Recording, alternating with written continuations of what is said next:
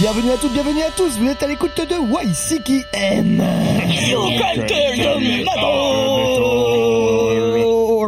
Le podcast qui vous fait découvrir ou redécouvrir les musiques extrêmes sur Métallurgie. Bien entendu. Bien entendu.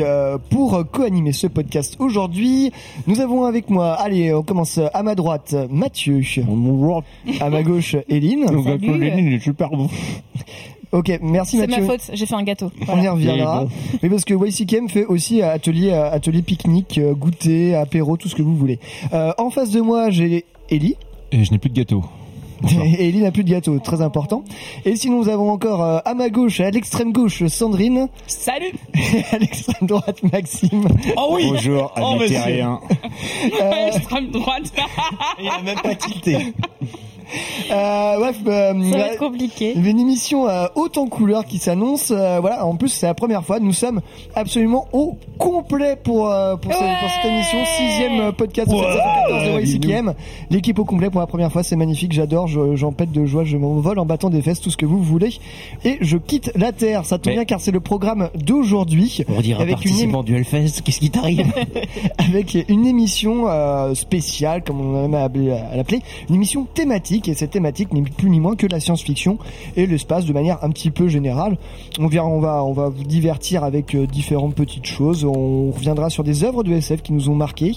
Nous parlerons euh, aussi de, on va faire peut-être des petites lectures. euh, on va parler aussi du rapport entre la science-fiction et le métal, parce que là, il y a aussi, il y a quand même pas mal de choses à dire.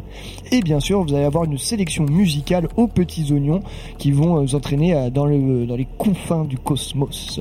Oh, c'est beau ce que tu dis. Bienvenue sur Arte. C'est beau On va vous envoyer dans les étoiles. C'est Oh, ça. waouh. Qui je suis trop hypée, moi.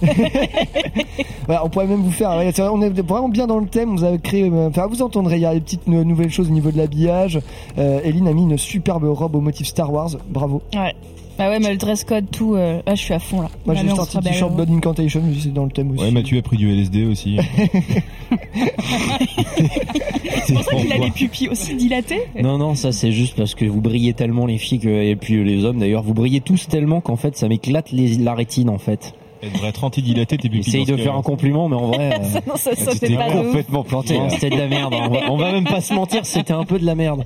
Non, mais voilà la thématique de la science-fiction, très bien, effectivement, surtout sur laquelle euh, le punk et le hardcore ont, ont beaucoup à dire, Eh effectivement. ben, j'invite nos auditrices et nos auditeurs, s'ils ont, s'ils connaissent des groupes de hardcore et de punk qui, euh, qui euh, feraient dans, dans ce style-là, euh, s'ils ont des trucs, envoyez-nous ça, dites-nous, tout ça. Ouais, faites-moi passer pour un mec qui a pas bien fait ses devoirs. Oui, oui, oui. N'hésitez pas. C'est pas ça que je disais, c'est d'un point de c'est pour tout le monde, Mathieu. Oui. Personne n'est visé. Pour la euh, science, Mathieu. C'est pour la science, c'est pour la France, c'est pour le métal. Euh, Excuse-moi Pierre, si j'arrêtais de te couper pour voir. Ouais, ça peut, Ouais, être, par ça peut exemple. être intéressant. Sachant que j'ai Ouais, pas une ouais, ouais. méga grosse voix euh, aujourd'hui. Enfin bref, on va s'attaquer ça en musique et euh, voilà, voilà. Et c'était- voilà, introduis-toi. Ouais, Là, je, je m'auto-introduis. Voilà, ne vous inquiétez pas, il n'y a rien d'érotique là-dedans. Enfin, pas encore. Euh, Wow. Euh, on va passer avec un, un groupe qui m'est extrêmement cher au cœur. Je, je me dis, ça fait quand même longtemps que je l'avais pas mis et je ne pouvais pas ne pas le mettre dans une thématique sur la science-fiction et l'espace. Il s'agit- évidemment du groupe euh, Orange Goblin. Et avec pas n'importe quel morceau, avec un morceau que j'ai choisi dans le premier album du groupe Frequencies from Planet 10 qui était sorti en 1997. Déjà. Déjà plus. Ah putain, 25 ans. Oh, ça ne me rajeunit pas. Ah ouais? Nous sommes euh, de jeunes personnes. Enfin bon, euh, cet album-là qui en fait qui a défini un peu le style Orange Goblin, c'est celle qui, plus psyché, euh, plus euh, plus groovy, qui perdront je trouve un peu au fil des années pour arriver sur un stoner un peu heavy et un peu moins recherché et un peu moins intéressant. Avec cet album-là, c'est vraiment l'essence d'Orange Goblin, va de balancer du psyché, des des trucs un peu expérimentaux. Et euh, le morceau The Astral Project, voilà, bah, parle de l'espace. Ça parle de dragons dans des galaxies. Il y en a vraiment euh, pour tout, euh, toutes les sauces, euh, d'a- d'aventuriers euh, spatiaux à recherche de planètes perdues. Je pense que c'est une très bonne chanson pour lancer ce thème. Et même musicalement, vous allez voir, le, son euh, évolue vers des contrées un peu étranges. Bref, je vous laisse euh, découvrir ça. Orange Goblin, The Astral Project, tout de suite dans YCKM. Bon voyage.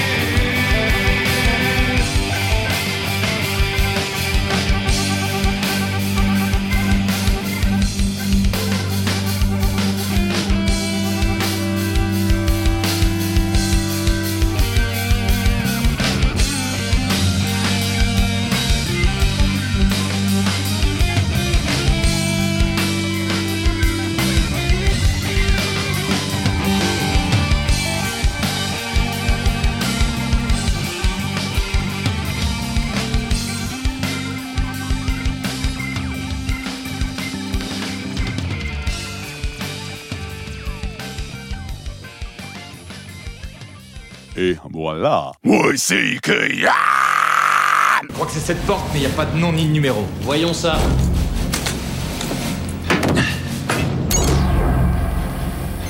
Est-ce que vous êtes classé dans la catégorie humain? Euh, négatif. Je suis une mythe en pullover.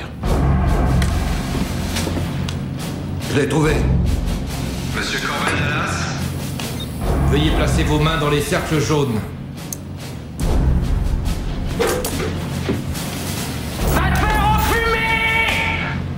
Mauvaise réponse. Le contrôle de police est maintenant terminé. Nous vous remercions de votre collaboration et nous vous souhaitons une bonne journée. You can't kill the metal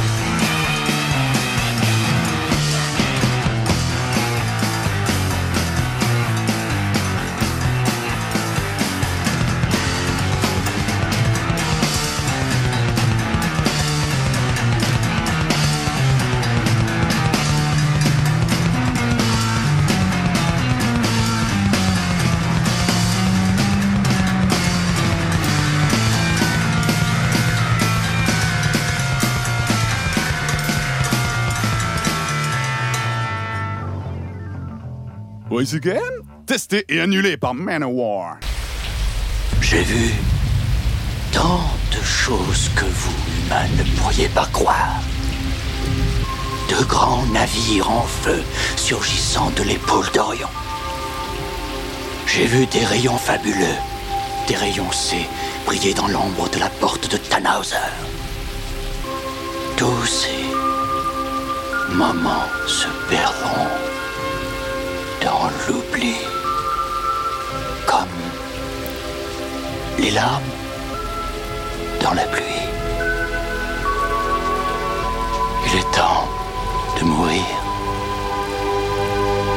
YCKM, premier podcast métal de France. Enfin, je crois.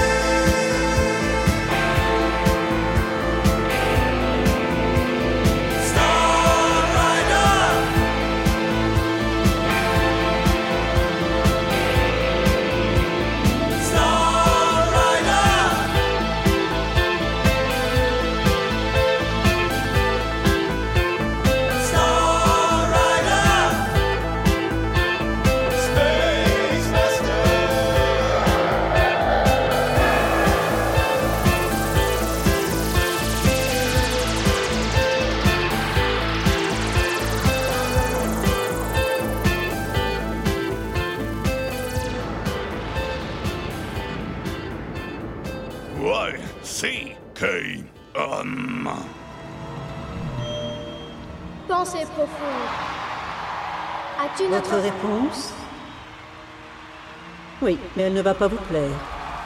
Aucune importance. Il faut absolument qu'on le sache. Très bien. La réponse à la grande question sur la vie, l'univers et tout ce qui est se trouve être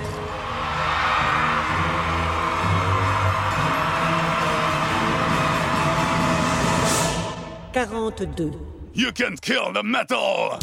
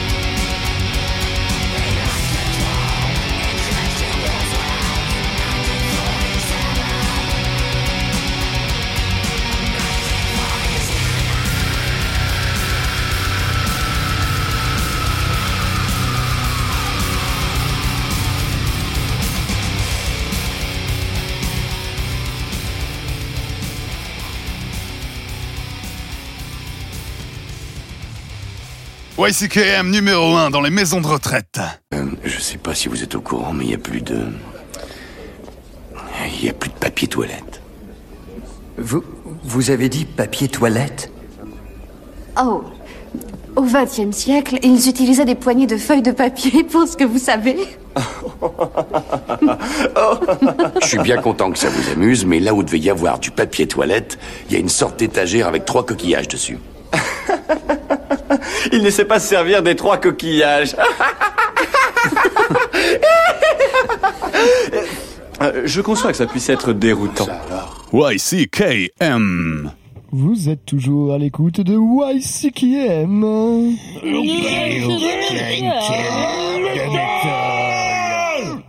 Le métal.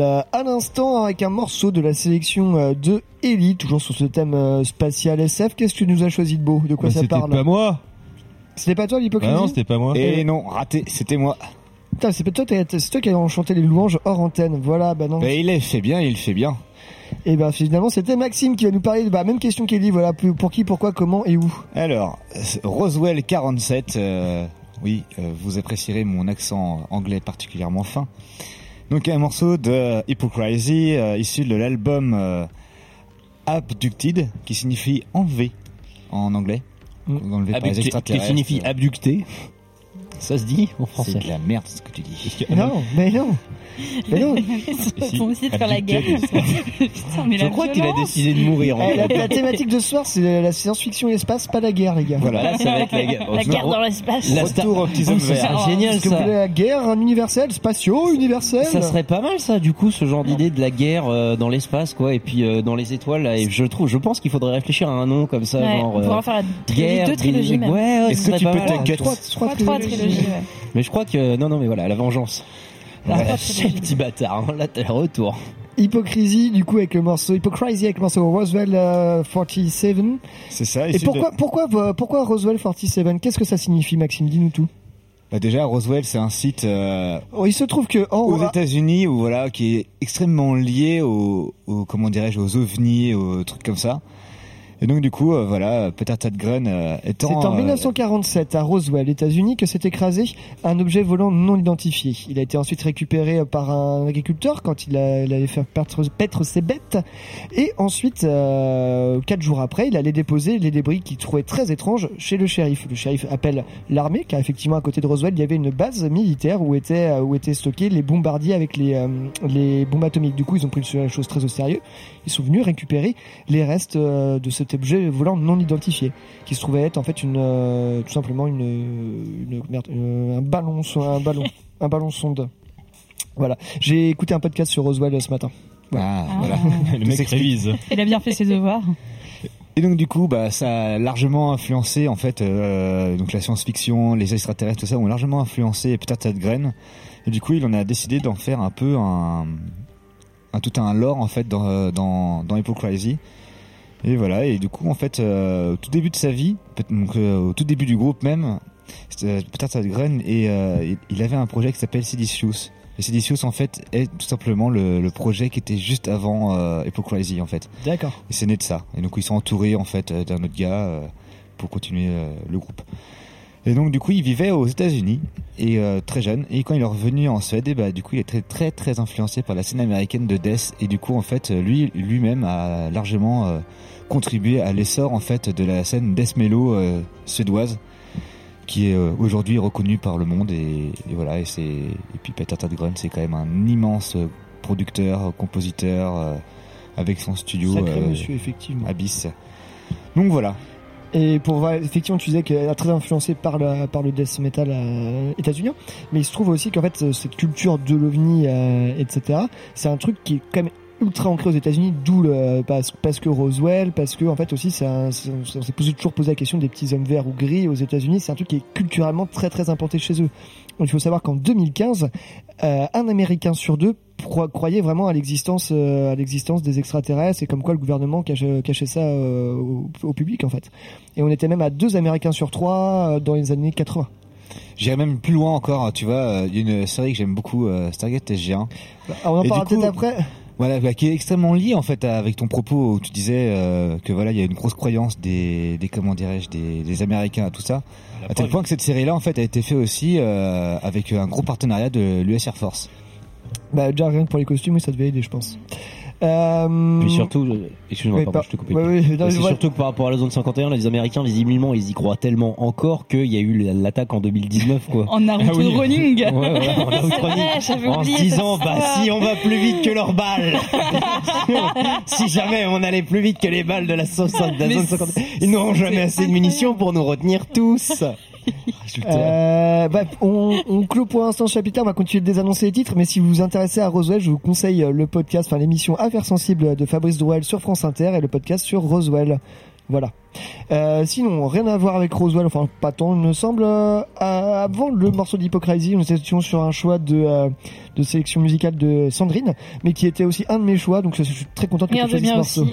Et un de tes- évidemment. Trop d'amour pour Alas. C'est Voilà. ça, vous avez bien évidemment reconnu le morceau. Star Rider. Ce qu'on n'a pas du tout passé 15 fois dans Ouais, ouais, l'émission. c'est le morceau le plus passé de l'histoire de pense. Bah, je m'en suis un petit peu douté. Je me suis fait, ah, c'est pas la première fois qu'ils l'ont passé, mais bon, ça fait toujours plaisir de, Toutes de le les repasser. excuses sont Non, mais voilà, Voilà. petit voyage spatial, euh, c'est. c'est- ça, petit voyage spatial euh, de l'album euh, Excerpt from a Future Past. Je pense qu'on n'a plus besoin de le présenter. hein. Vous le connaissez, vous l'avez écouté. J'espère quand même un petit. euh, J'avais chroniqué dans WCK, je me souviens, quand il était sorti. Ouais, J'espère voilà. que nos auditeurs s'en souviennent aussi. Mhm. Ça me paraissait assez pertinent de passer ça, bah, déjà ne serait-ce que le titre, hein, Ben Star oui, Rider, et puis le clip euh, hyper kitsch, un peu style euh, sitcom, euh, début Oui, euh, des vrai. années 90, enfin 80 même je dirais plutôt. Mais c'est vrai qu'on aime bien associer un peu la SF aux années 80. parce que Ouais. C'était pas un peu leur âge, de la SF. Il y a un côté kitsch que j'aime particulièrement. On pourra en débattre après. Mais euh, avant tout ça, en deuxième morceau, nous avons écouté un morceau de la section de Mathieu qui, oh, c'est une surprise, ce n'est pas un morceau de hardcore. Bah non, parce qu'en fait, effectivement, encore une fois, hein, je veux dire, euh, trouver du hardcore et du punk qui parle d'espace, alors j'en ai trouvé. Premier prochain thème, c'est la guerre. Ça sera plus simple, effectivement. Mais non, effectivement, on va pas se mentir. Alors ça existe, bien sûr que oui. euh, ne, ne venez pas me reprendre en commentaire. Mais en vrai, mais n'hésitez pas à en laisser. hein. Mais en vrai, euh, c'est vrai que c'est quand même pas la thématique euh, fondamentale. Et puis après, c'est vrai que de toute façon, le quitte à ce que ce soit de la science-fiction, ce serait plus dans le dans l'ordre du cyberpunk, enfin du biopunk ou du à la rigueur du cyberpunk précisément. Mais fondamentalement, c'est vrai que c'est pas un, la SF, c'est pas forcément un genre qui transparaît beaucoup et dans le punk et dans le hardcore, qui préfère généralement un style très urbain qui préfère généralement un truc. Mais par contre, effectivement, c'est pas le cas des anciens. Et là, on va s'attarder sur un groupe euh, qui a fait, euh, entre autres, avec euh, tant d'autres que votre pas serviteur. Iron écoute- Maiden, hein. Oh, ouais. il était bien l'album, hein Il était génial. Il était très bien. Attends, à quand le 15e Pas de bêtises. Ah non. Euh, non, effectivement, on va s'attarder sur un groupe qui, qui m'a fait rentrer un peu dans le rock and roll avec quelques autres, mais effectivement, on s'attaque à Deep Purple puisque effectivement, hein, comme tant d'autres, j'ai écouté Smoke on the Water quand je ne connaissais rien à la guitare. Il fallait bien commencer quelque part, et c'est vrai que bah, le morceau qu'on vient de s'écouter, qui s'appelle Space Tracking, qui raconte ni plus ni moins qu'un voyage dans l'espace, hein, c'est un voyage dans l'espace l'histoire. Euh, et ben, ça vient de l'album Machine le sixième album de Deep Purple, qui euh, effectivement comptait Smoke on the Water et qui n'aurait pas dû le compter à la base, puisque euh, l'album a été enregistré effectivement dans les plus ou moins conditions euh, de la chanson Smoke on the Water, c'est-à-dire qu'effectivement ils étaient censés aller à Montreux, ils étaient censés enregistrer après un concert avec Frank Zappa and the Mother of Invention. Il y a un abruti qui est arrivé, qui a foutu le sbeul avec un avec un pistolet à détresse, incendiant complètement la salle et, euh, et bah, du coup il y avait plus d'endroit, euh, il y avait plus vraiment d'endroit pour enregistrer après. Sauf que d'après ce que je d'après ce que j'ai cru comprendre, c'est les Rodis euh, qui ont sauvé la game en se disant que ce serait pas mal euh, d'enlever euh, le camion régie euh, un peu plus loin, un peu plus loin. Et finalement voilà. Euh, Deep Purple sauvé par les camions régis et visiblement c'était une bonne idée puisque derrière bah, pff, Machine Head et Smoke on the Water bah, euh, comment vous dire que tout le monde connaît Très bien, merci pour cette page d'histoire. Effectivement, euh, moi je trouve que l'orgue, ça se passe très très bien en voyage spatial. Je sais pas ce que tu en penses, mais sur cette chanson, tu as l'impression de décoller. euh. Bah, j'avoue que c'est jamais, c'est pas l'orgue qui m'a vraiment. euh, En fait, l'orgue pour moi dans Deep Purple, c'est vraiment, c'est, c'est nul à dire, c'est une nappe. Mais c'est vrai que depuis que j'écoute plus de trucs maintenant, je me rends compte à quel point il est vraiment essentiel dans le son de Deep Purple. Très bien, merci Mathieu. Je vous en prie. Alors, on va pouvoir euh, attaquer sur euh, le sujet qui nous occupe aujourd'hui. Euh, ça, on peut quand même poser. Non, mais. euh, Oui, oui, oui, oui, oui. 8 heures de, de, de- de- comment dire, de débriefing des morceaux. 8 heures de Père Castor. Non, mais voilà, on peut, on va poser deux, deux trois petites bases quand même. Effectivement, euh, pourquoi euh, le, la science-fiction, euh, les thèmes spatiaux, tout ça, sont quand même assez liés avec le métal, parce que bon, on peut quand même poser que d'abord, ça reste pour moi, je pense aussi une histoire de culture en fait un peu, un peu de niche qui parle à un public en fait de passionnés, d'habitués, qui se reconnaît en termes de communauté en fait. C'est pas pour rien qu'en fait on retrouve beaucoup de gens qui écoutent du métal dans les dans les communautés aussi euh, geeks, euh, rôlistes, euh, etc. moi je pense qu'il y a ce côté d'appartenance ou quitte à enfin de, de vouloir vraiment euh, sortir du lot quoi bah moi ça, ouais, ça, ça, ça tombe bien j'écoute enfin, j'écoute du métal euh, je joue à des jeux vidéo de science-fiction j'aime des films de science-fiction je lis de la science-fiction euh, bah, bref je coche Bah, toutes les T'aimes bien Magic?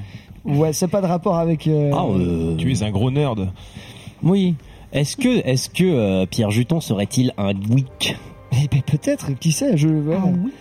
Donc voilà, moi je pense qu'il y a cette proximité qui est, euh, qui est, qui est je sais pas ce que vous en pensez, mais ça me semble assez cohérent de, de faire de faire cette de faire cette analyse là, euh, déjà d'un point de vue voilà juste euh, so- presque sociologique. Et après effectivement c'est c'est évident que le- le- les thèmes spatiaux et la SF puissent fasciner euh, les groupes de métal. Après selon chacun chacun son style, parce que là c'est vrai qu'on s'est envoyé au début des morceaux on va dire un peu plus calmes si je peux dire, euh, du moins avec du stoner, du euh, du, Bah, du plus hard spatial en fait.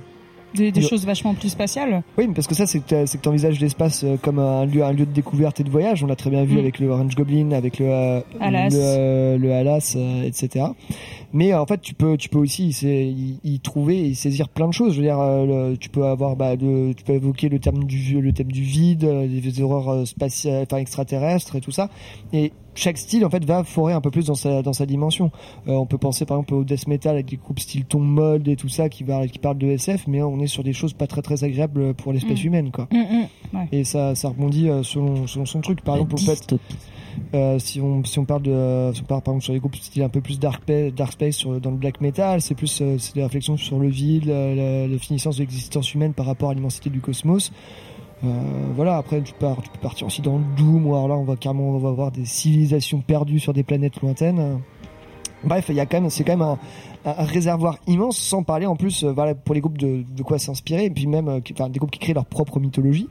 Magma qui crée le langage de le, langage cobayen sur d'une planète qui n'existe pas. Enfin, ça on sait pas trop. Et, euh, et aussi des groupes qui s'inspirent directement, enfin, de, de, euh, d'ou- enfin, de- d'œuvres qui, euh, qui ont existé. En fait, il y a aussi des, des groupes, pas mal de groupes qui font ça parce que, en fait, ça reste des, c'est des monuments de la, de la, de la pop culture. Ouais, je vous ai perdu là. Bah, Non, mais c'est c'est surtout C'est- que je, je- alors je me rappelle d'avoir entendu parler d'un truc, mais en fait il y avait un- quand j'ai commencé à essayer de chercher des trucs, il me manquait encore un morceau. Et en fait, quand j'ai commencé à regarder sur euh, des playlists qui parlaient de l'espace, il y a un titre que j'ai pas compris vraiment ce qu'il foutait là, mais en lisant les paroles, j'avoue que c'est assez clair. Mais il y a Europe. The Final Countdown, c'est une chanson qui parle de l'espace. Ah bon? Et ben, Eh oui. Ah, mais oui, le lancement, euh, bah, le lancement Ouais, d'une ouais, ouais. navette dans l'espace. Non, c'est pas ça. Non? Si, si, si, c'est Ah oui, exactement ouais, ça. C'est ça. Bah, avec ne serait-ce que le début de la chanson, c'est 3, 2, 1, enfin. Vroom, vroom, Enfin. ok, ah, non, mais oui, je le fais très très mal, Évidemment, vous voyez tous. évidemment, nous n'allons pas vous passer Europe parce que sinon vous allez nous insulter parce que vous l'aurez eu dans la tête toute la semaine. Mais bon, il est là. Je sais que vous l'avez déjà dans la tête et ne me remerciez pas, ça me fait plaisir quelque part. Euh, je- je- J'ajoute un, un dernier petit point aussi, effectivement, parce qu'on dit SF, et SF, c'est quand, même- c'est quand même un terme très très large. La science-fiction, ça englobe beaucoup de choses. Ça englobe euh, tant de la littérature que, de, que du jeu vidéo, j'ai déjà dit, du film, et, etc. Et euh, effectivement, on nous a quand même pas mal passé de groupes, finalement, moi que je dirais de, de SF, parce que, euh, euh, par exemple, l'écrivain Lovecraft, moi je considère ça comme, euh, comme des, un, des prémices de la SF. Et c'est considéré comme- oui, oui, complètement, ouais. extraplanétaire, et Ah bah, etc. clairement. Et euh, bon, vous savez, notre, mon amour pour d'autres aussi des morceaux euh, un peu Lovecraftiens, voilà, on s'en a déjà pas mal euh, balancé. Il y a des groupes d'ailleurs qui se, enfin, qui se revendiquent et euh, des groupes de SF et des groupes Lovecraftiens. Enfin, c'est, c'est assez euh, pour eux en fait. Entre Bah, cette deux. période aussi, elle a été hyper riche. Ça- D'ailleurs, c'est mon sujet moi pour euh, plus tard. Mais ouais, ouais, c'est clairement, clairement cette période en fait là, elle a été mais euh, charnière pour la l'espèce de nouvelle exploration, quoi, la nouvelle exploration dans l'espace et dans l'imaginaire des gens, quoi. Je parle une dernière petite digression. Effectivement, on parle d'exploration dans l'espace et en fait, c'est pour pourquoi la SF aussi a eu un bon, c'est par rapport en fait au- aussi à la course à la course à la lune qu'il y a pu avoir pendant la guerre froide. Et euh, ça, ça a fait exploser en fait. Euh, enfin, voilà, les publications euh, science-fiction et le fait, bah voilà, le, Mais voy- qui- le, voy- le voyage spatial, on, le- on le rêvait, on l'a fait, on a vu une autre, enfin, Alors t'en planète. fait, je ne sais pas. hein. Je veux dire, euh, moi, j'ai vu des photos. euh. Ah, moi, j'ai vu le studio, où ils ont tourné. Oups, pardon. Oula, oula. Eline, tu voulais, euh, tu voulais ajouter quelque Ouais, chose je vais, je, je vais sortir des petites stats.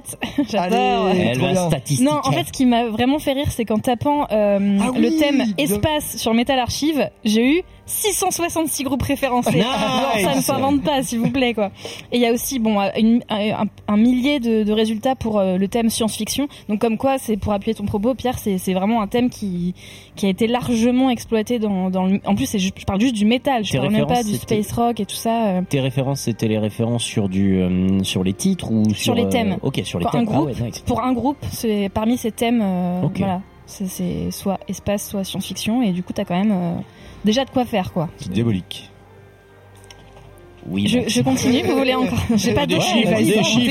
J'ai pas d'autres Balance. statistiques. Ah bon Par contre, j'ai remarqué quand même que souvent, on retrouve un petit peu les mêmes euh, les mêmes styles de prédilection, tu vois, dans certains euh, styles de musique qui reprennent ces, ces thèmes euh, science-fiction espace.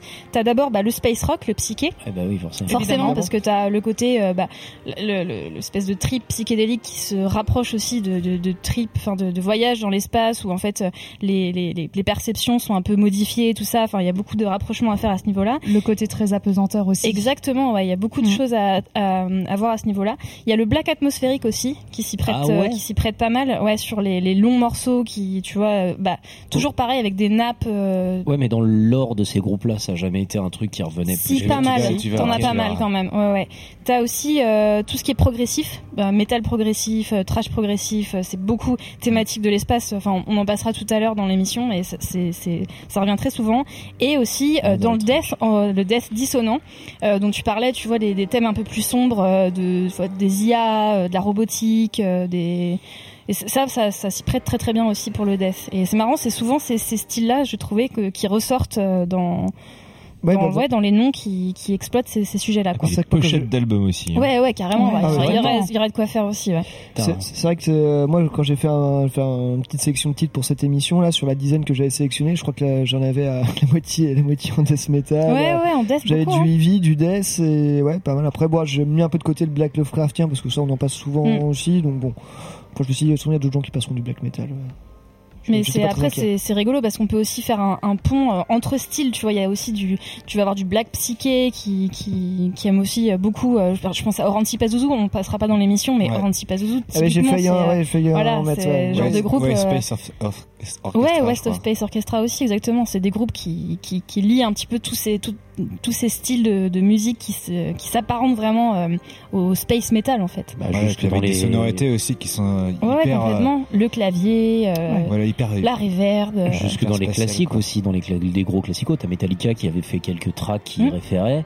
T'as un certain groupe qui a fait un album qui parle bien d'espace et que Pierre adore actuellement.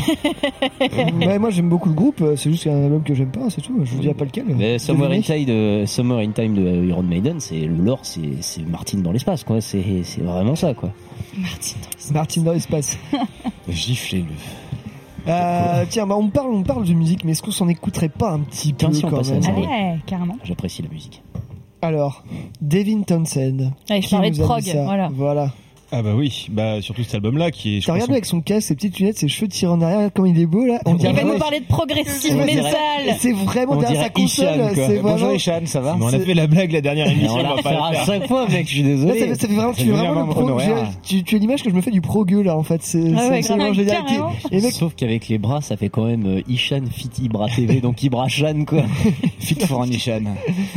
Mon dieu, mais. Laissez-le parler. Et on va parler d'un mec qui a la coiffure que j'aurai bientôt d'ailleurs, Devin Townsend. C'est une violente calvitie qu'il a fini par renoncer au prix d'un crâne rasé magnifique. Donc c'est son premier album, si j'ai pas de bêtises, qui a été composé, enregistré et monté tout seul. Il a fait toutes les instrus, comme un grand. Ça parle l'histoire d'un extraterrestre qui arrive sur Terre. Il est omniscient. Il veut son carburant pour euh, contrôler la réalité et c'est le café. Ouais, non, Euh, Et on a 5 minutes pour lui ramener son bien. café ou c'est niqué, on est baisé. Et la Terre ne va pas pouvoir lui fournir, elle va essayer de se défendre avec le Capitaine Spectaculaire, si j'ai pas de conneries. Et puis le résultat, c'est un album d'une heure de space rock psychédélique de très grande qualité. Il a l'air Pochette marrant, Devin mémo- Townsend. Pochette mémorable. Complètement pareil. ouais, c'est vrai que c'est vrai que c'est difficile de pas passer du Devin Townsend. Ah, c'est un délire, ce euh, mec, hein. C'est c'est ouais. Il y a des théories qui disent que c'est un extraterrestre lui-même. Et je pense qu'il est d'accord avec cette théorie. hein. Oui, je pense aussi. Et est bah sur du très bien, bon musicien, oui. on va vous laisser, à chers auditrices, chers auditeurs, vous faire un avis là-dessus. On se passe tout de suite un morceau de David Townsend dans WCKL.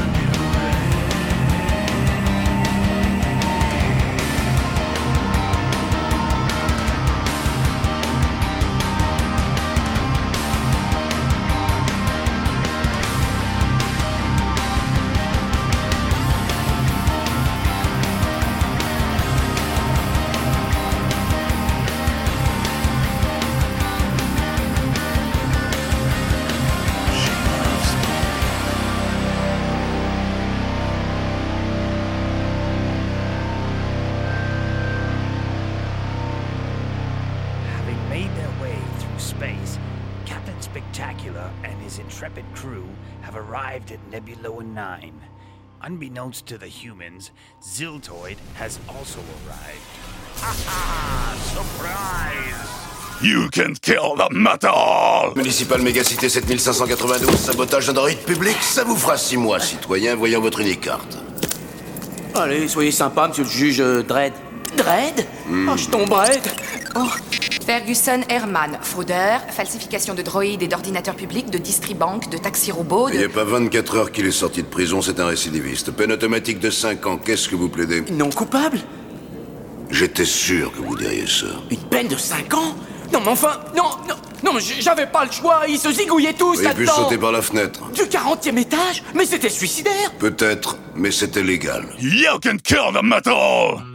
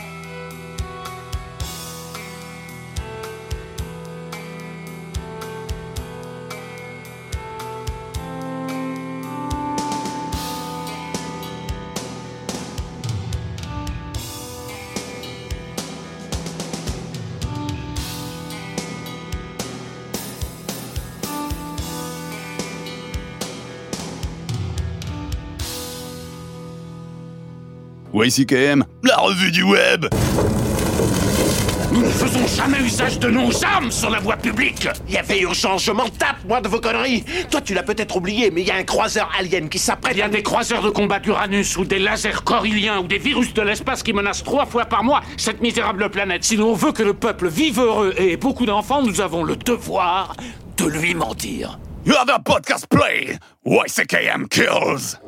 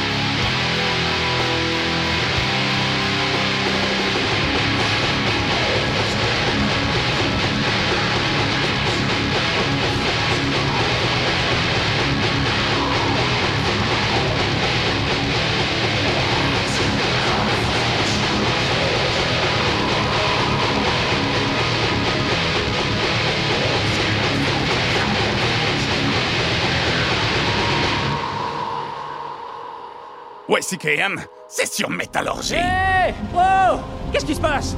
Qui suis-je? Pourquoi suis-je ici? Quel est le but de mon existence? Que veux-je dire par qui suis-je? Allons, calmons-nous, on se ressaisit.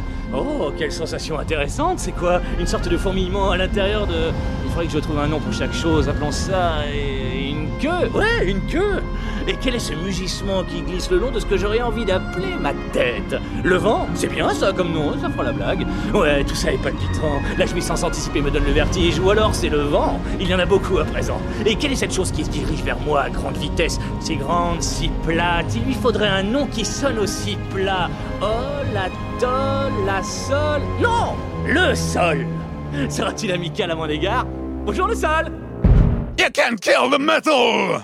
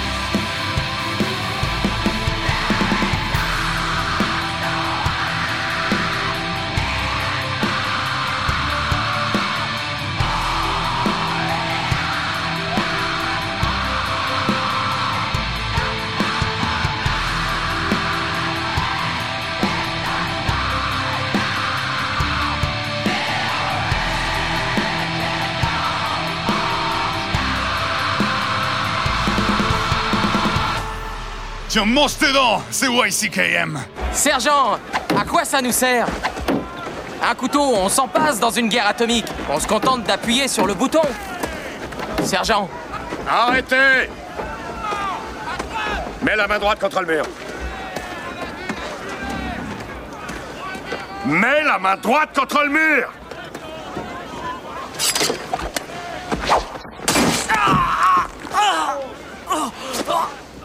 putain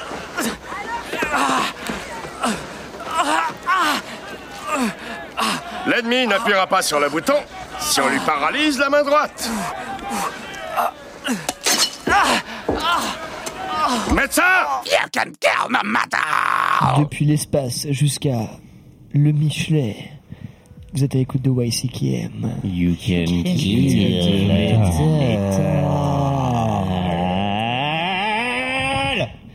Ouais, très énervé, très énervé, très énervé Mathieu. Bah, c'est le punk. c'est le punk. Eh ben oui, bah, désolé, on se, on te mangera la semaine prochaine. Oui. Promis. Euh, Qu'est-ce qu'on s'est écouté? Alors sacré, un sacré temps musical. Hein. On, effectivement, on est parti dans le côté ouais, un peu, un peu plus euh, black metal de la Black chose. metal, ouais. ouais plutôt, ouais. black. Euh, mais pas que. Euh, un morceau euh, d'Eline euh, à l'instant. Oui, c'était le groupe Messartim avec le titre Time Domain, issu de l'album The Degenerate Area de 2020. Alors Messartim, c'est un groupe australien qui mélange le black atmo et la trance. Et euh, en plus, c'est un groupe qui a pour habitude de sortir en moyenne un EP et un album par an depuis sa formation en 2015, donc ça commence à faire beaucoup. déjà pas mal. Euh, J'avais chroniqué l'album The Density Parameter il y a deux ans maintenant, quasiment. Ouais, on, on va s'auto-référencer dans cet épisode. hein. Ouais, je pense pas mal, ouais. Donc je vous conseille d'aller écouter Messartim, c'est vraiment très très chouette. Et bah oui, moi je, je, je vais rejeter une oreille parce que c'est quand même vraiment très très cool. Ayant dit, je cite, c'est mon préf. The Density Parameter, ouais, c'est pas cet album-là, mais c'est euh, celui que j'avais chroniqué du coup il y a deux ans. Juste avant, Go, Maxime nous a sorti le morceau le plus court, oui c'était 7 minutes 40, mais le plus court de euh, la carrière de... C'était bien assez. Dark Space. Et oui, quand on passait à côté de Dark Space sur une émission sur l'espace... Mathieu c'est- a mal aux Je- oreilles. Je te jure qu'on pouvait en passer, je te jure qu'on pouvait passer à côté. Il y a vraiment pas de problème, quoi. Alors du coup, un groupe qui nous vient Oh, de. Suisse. Enfin, c'est leur point d'ancrage parce qu'ils sont plutôt dans l'espace, ces, ces gens-là. Donc c'est un duo hein, de Zaral et de Ross. Euh, une discographie assez peu fournie, quatre albums en 11 ans. Et donc euh, l'album Dark Space 1 qu'on a écouté, donc le morceau numéro 1, vous remarquerez que c'est que des 1 ou à chaque fois. Il date de 2003. Et euh, petite chose à savoir, c'est qu'en 2009, euh, Dark Space a été nominé et a gagné le Music Prize en 2019 du canton de Berne. Voilà. Et, euh, en 2019, ils n'avaient pas sorti d'album, ils avaient sorti en 2014 Dark Space 3 1. Voilà. Ok. Très très bon album. Si vous voulez faire des, des voyages spatiaux euh, Maxime parle avec en des chiffres morceaux maintenant. très très très longs. Donc voilà, en moyenne, c'est des morceaux de 15 minutes à 20 minutes euh, généralement. Donc voilà, eux, c'était euh, pour le coup un morceau très court de 7 minutes et 43 secondes. Et si vous êtes technicien du son, euh, je vous le conseille pas vraiment. hein, c'est Beaucoup de médium et absolument Bah voilà, basse. la qualité de la production est à peu près au niveau d'un Ah, le premier album. hein. Les albums suivants sont un peu mieux produits. Mieux, enfin après, c'est chacun son. Ah non son non, mais je hein, veux dire, mais- c'est c'est vrai que c'est un micro comme un autre, un grippin si tu veux. Non mais c'est- c'est complètement en parti pris surtout. Enfin Dark Space, ils ont, une- ouais, ils ont une batterie programmée, ils ont un son qui est volontairement Ah, il y avait assez. une batterie euh, Oui, il y avait une, mais il y a une batterie programmée. C'est une batterie programmée, ouais. Ah je l'ai pas trop entendu Et- en vrai. hein. Et le, le son est volontairement euh, Ah non, vrai. un peu Froid, ouais. grésillant, un peu bah voilà le côté espace aussi. euh, Voilà, c'est le vide en fait. Ça marche euh, bien, je trouve. Ça reste quand même vachement mieux produit que 90% de- du punk. hein. Oh, Bah je sais pas, en, tout cas, en tout cas moi j'entends la batterie dans mes euh, dans les albums de punk. en Et bah, fait. si tu écoutais un peu le morceau, ça tu passerait bien, l'entendrais. Non non, bah en fait faudrait déjà qu'on arrive à entendre autre chose que du bruit blanc. Bon, alors pendant que euh, les- euh, une partie de l'équipe va régler ses problèmes dans l'octogone, Tu vas mourir on va pouvoir- on va dénoncer le dernier morceau qu'on s'est écouté. hein, donc euh, faisant suite au Devington Sand, c'était un morceau de. De prog, c'était du- c'était Voivode. De Prague C'était à moi C'était moi depuis le début, j'étais là. C'était le morceau Le Pont Noir, euh, issu de l'album euh, The Outer Limits, un album qui date de 93 et euh, Ellie faisait remarquer à juste titre que le, le son est bon pour un album. euh, J'avoue. Ah voilà. Franchement, euh, Voi- Voivode, c'est un groupe qui est euh, qui existe depuis le début des années 80, mine de rien, c'est un groupe qui a, a fait sa petite route. Euh, c'est un groupe québécois, bien sûr, de trash progressif. D'où ce accent sur le pont noir. Exactement. Ça a raté, mais merci d'avoir remarqué. euh. De mémoire, Voivode, ils avaient repris un Pink Floyd qui était très quali- Exactement. Et en fait, c'est rigolo parce que c'est sur l'album The Outer Limits. Le morceau sur lequel j'ai hésité, c'était euh, une cover de Pink Floyd. Eh oui. Voilà. Tout est lié. Est-ce qu'on n'écouterait pas les mêmes choses, Eline Ah, c'est beau. On n'écouterait-on pas le même métal? Oui, peut-être, en fait. Non. La réponse est non. J'ai quelques doutes à ce sujet quand même, voilà. Euh, on va partir ensuite, on va, voilà, c'est parti, c'est le moment, on va vous parler un petit peu euh, de, euh, de, de ce qu'on aime bien dans, ce, dans le domaine de la science-fiction, des œuvres qui nous ont marqué, qu'elles soient musicales, télévisuelles, sérielles, jeux vidéo ou quoi que ce soit. Bref, on va vous parler de ça, ça va être un petit moment, euh, ouais, un peu plus subjectif et personnel, voilà, il en faut par moment. Maxime à toi la main, à toi l'honneur. De quel, quel, qu'est-ce que dans la, qu'est-ce que dans la science-fiction de manière générale t'as marqué le truc que t'as envie de nous parler euh, ce soir? Parle-nous, Maxime. Eh ben, je crois que dans mon adolescence, dans mon adolescence, j'ai été euh, très influencé par Stargate SG1, dont on parlait un peu tout à l'heure. Et donc du coup, Chevron voilà, 1 enclenché. Ouais, ouais, ouais, le premier 2 chevron. Et donc le huitième chevron a été enclenché très tardivement dans la saison. Bref. Euh, voilà, une série euh, articulée en fait euh, qui est issue en fait euh, d'un film. Donc la Stargate C'est SG1, vrai. La Porte des Étoiles. Et suite à ce film-là, en fait, euh, bah, le réalisateur n'a pas donné d'autres suites. Il est parti faire euh, Independence Day et faire euh, d'autres trucs comme ça, un peu plus gros. Et donc du coup, il a laissé tomber le, comment dirais-je, le, le lore, qui a été D'accord. repris en fait par par une autre. Non, boîte je- de Pour production. faire Stargate Atl- Atlantis, c'est ça? Non, non, du pour tout, d'accord. Stargate pour, SG1. faire, pour faire la série Stargate SG1. Et D'accord. donc du coup, dans le rôle euh, titre qu'il y avait euh, dans le général O'Neill, enfin le colonel O'Neill à l'époque, MacGyver, c'était euh, du coup Russell Crowe qui interprétait ce rôle-là. Et en fait, du coup, c'est Richard Ander- Dean Anderson qui l'a repris dans la série. Et il y a quelques clins d'œil en fait qui sont faits en, en- pour euh, se moquer un peu de lui ou des petits clins d'œil comme ça, des petits euh, petits trèfles qui sont vraiment foutus un peu partout en fait. euh. Maxime, je me souviens du nom de, de- de quasiment tous les acteurs, je crois. Oui, Christopher Judge dans le rôle de, de Tilk, Amanda Tapping dans le rôle de euh, Capitaine Carter, de Carter. Ah putain, Jackson, merde, j'ai plus, j'ai plus Jackson. Michael Shanks, ah ouais, Michael Chunks, euh, Don S. S. Davis, Davis, qui a joué aussi dans Twin, Twin Peaks. Peaks. Le général, du coup Comment il s'appelle Don S. Davis. Davis. qui joue le euh, Major Briggs dans. Ah Twin bah Peaks. oui, parce que j'allais dire, lui, euh, c'est le, mec que tu vois dans toutes les œuvres de SF en série. euh, ouais, Voilà, c'est le général un peu de- bien, du projet euh, Porte des étoiles. Le général O'Neill qui Bah oui. était joué par Kurt Russell dans le film. Oui, tout à fait. On l'a C'est dit. ça. On l'a dit. Non, non, t'as dit Russell Crowe. Non, oui, mais dans le film de base. Le Ah, film pardon. Stargate. Il y a eu Stargate, Stargate, c'est ça. voilà. Et dans le film, c'est Kurt Russell qui faisait ça. Oui, voilà, c'est ça. Et les planté euh, sur le nom, mais ça. Ah oui, d'accord. Et les Goa'uld dans le film, enfin, c'est en fait très très joli pirouette d'ailleurs de, de Stargate et Géant parce que autant dans dans le film les Goa'uld c'est juste des un peuple égyptien un peu plus humain quoi et en avoir fait un symbiote euh, on va en avoir fait un peu un symbiote dans, un peu dans le style d'un Venom en fait finalement c'était plutôt bien vu parce que ça a permis d'étendre le truc euh, un peu plus profond euh, et surtout de jouer un peu plus sur le côté effectivement c'est des extraterrestres donc pas nécessairement des humains en fait Voilà, tu fais bien d'en parler parce qu'il y a plusieurs, euh, plusieurs peuples en fait. Donc les Goa'uld sont, comment dirais-je, les gros méchants, on va dire, ceux qui sont très Oui, arrogants et se prennent pour Dieu. Donc leurs noms euh, sont assez équivoques. Hein. Ils sont Ah, tous repris de la, Anubis, voilà. Anubis, euh, Baal, euh, tout ça qui sont repris de la, de la civilisation euh, égyptienne. Bah, Bâle, c'est pas Mésopotamiens non, aussi, Non, bah, Mésopotamien aussi. Ouais. Mésopotamien aussi. Mais il y a aussi les Asgard qui sont plutôt euh, tirés des, des comment dirais-je, des mythologies scandinaves et nordiques. Les Asgard, ce sont vraiment les petits hommes gris comme on se les représente euh, dans le dans la science-fiction. euh, Avec des barbes et des haches. Sans Non, non, pas du tout, non.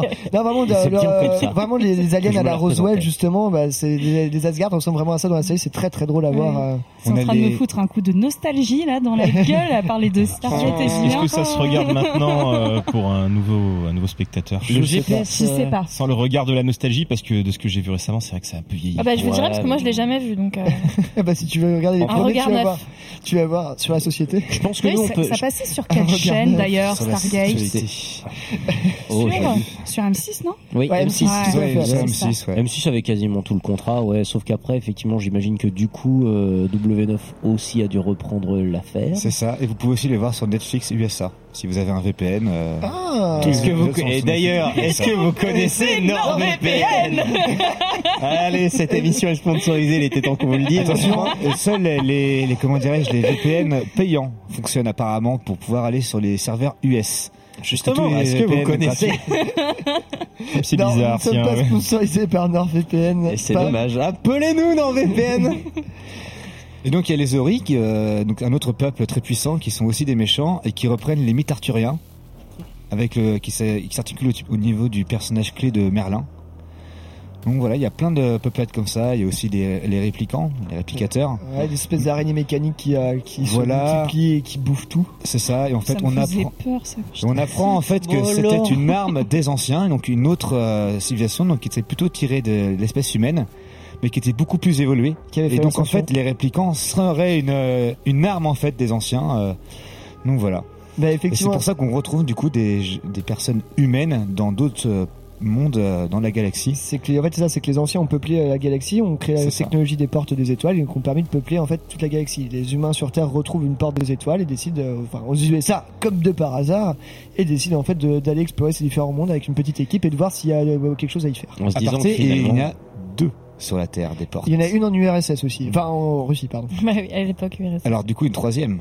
Il y en a une en Antarctique. Oui, oui, effectivement. Et on se Mais celle, de la Russie ne fonctionnait mal. hein, Ouais, je crois ça. ils l'ont scellé. Enfin bref. euh, Bah, tu vois, si vous ne connaissez pas Stargate SG1, c'est quand même un pot pourri de euh, vraiment de, on va dire, de 50 ans de culture SF euh, mixée à la sauce certes euh, USA, mais qui euh, qui brasse à droite à gauche plein de plein de références. euh, c'est quand même en- assez cool. c'est- bien que c'est- ça vieillit, mais Mais en vrai, c'est pas si. En vrai, je suis pas d'accord avec Ellie. Je trouve pas que ce soit si vénère que ça sur le côté vieillissant. Bah, en fait, ça dépend si tu le regardes avec le regard de la nostalgie. Eh ben, c'est ça en fait, mais c'est surtout ça qui est bien dans Stargate, c'est qu'en fait c'est pas non plus Ça évolue, en fait. en, termes d'effets spéciaux et de CGI, tu vois. Le film est bien d'ailleurs pour ceux qui l'ont pas vu avec Kurt Russell. Il y a plusieurs films d'ailleurs qui On sont euh, qui sont implantés dans la, pas. dans la série. Et je voulais aussi noter que c'était une des séries les plus longues qui a été faite en SF et qui a le mieux marché aussi. Euh, maintenant, elle a été détrônée par euh, Supernatural D'accord. en termes de SF. Mais c'était la plus longue euh, qui existait à l'époque. Et donc bah, beaucoup de budget, des, des partenariats avec l'armée. Parce que la, la base de Cheyenne, Mountain Cheyenne, est une base militaire qui existe vraiment. non. Si si.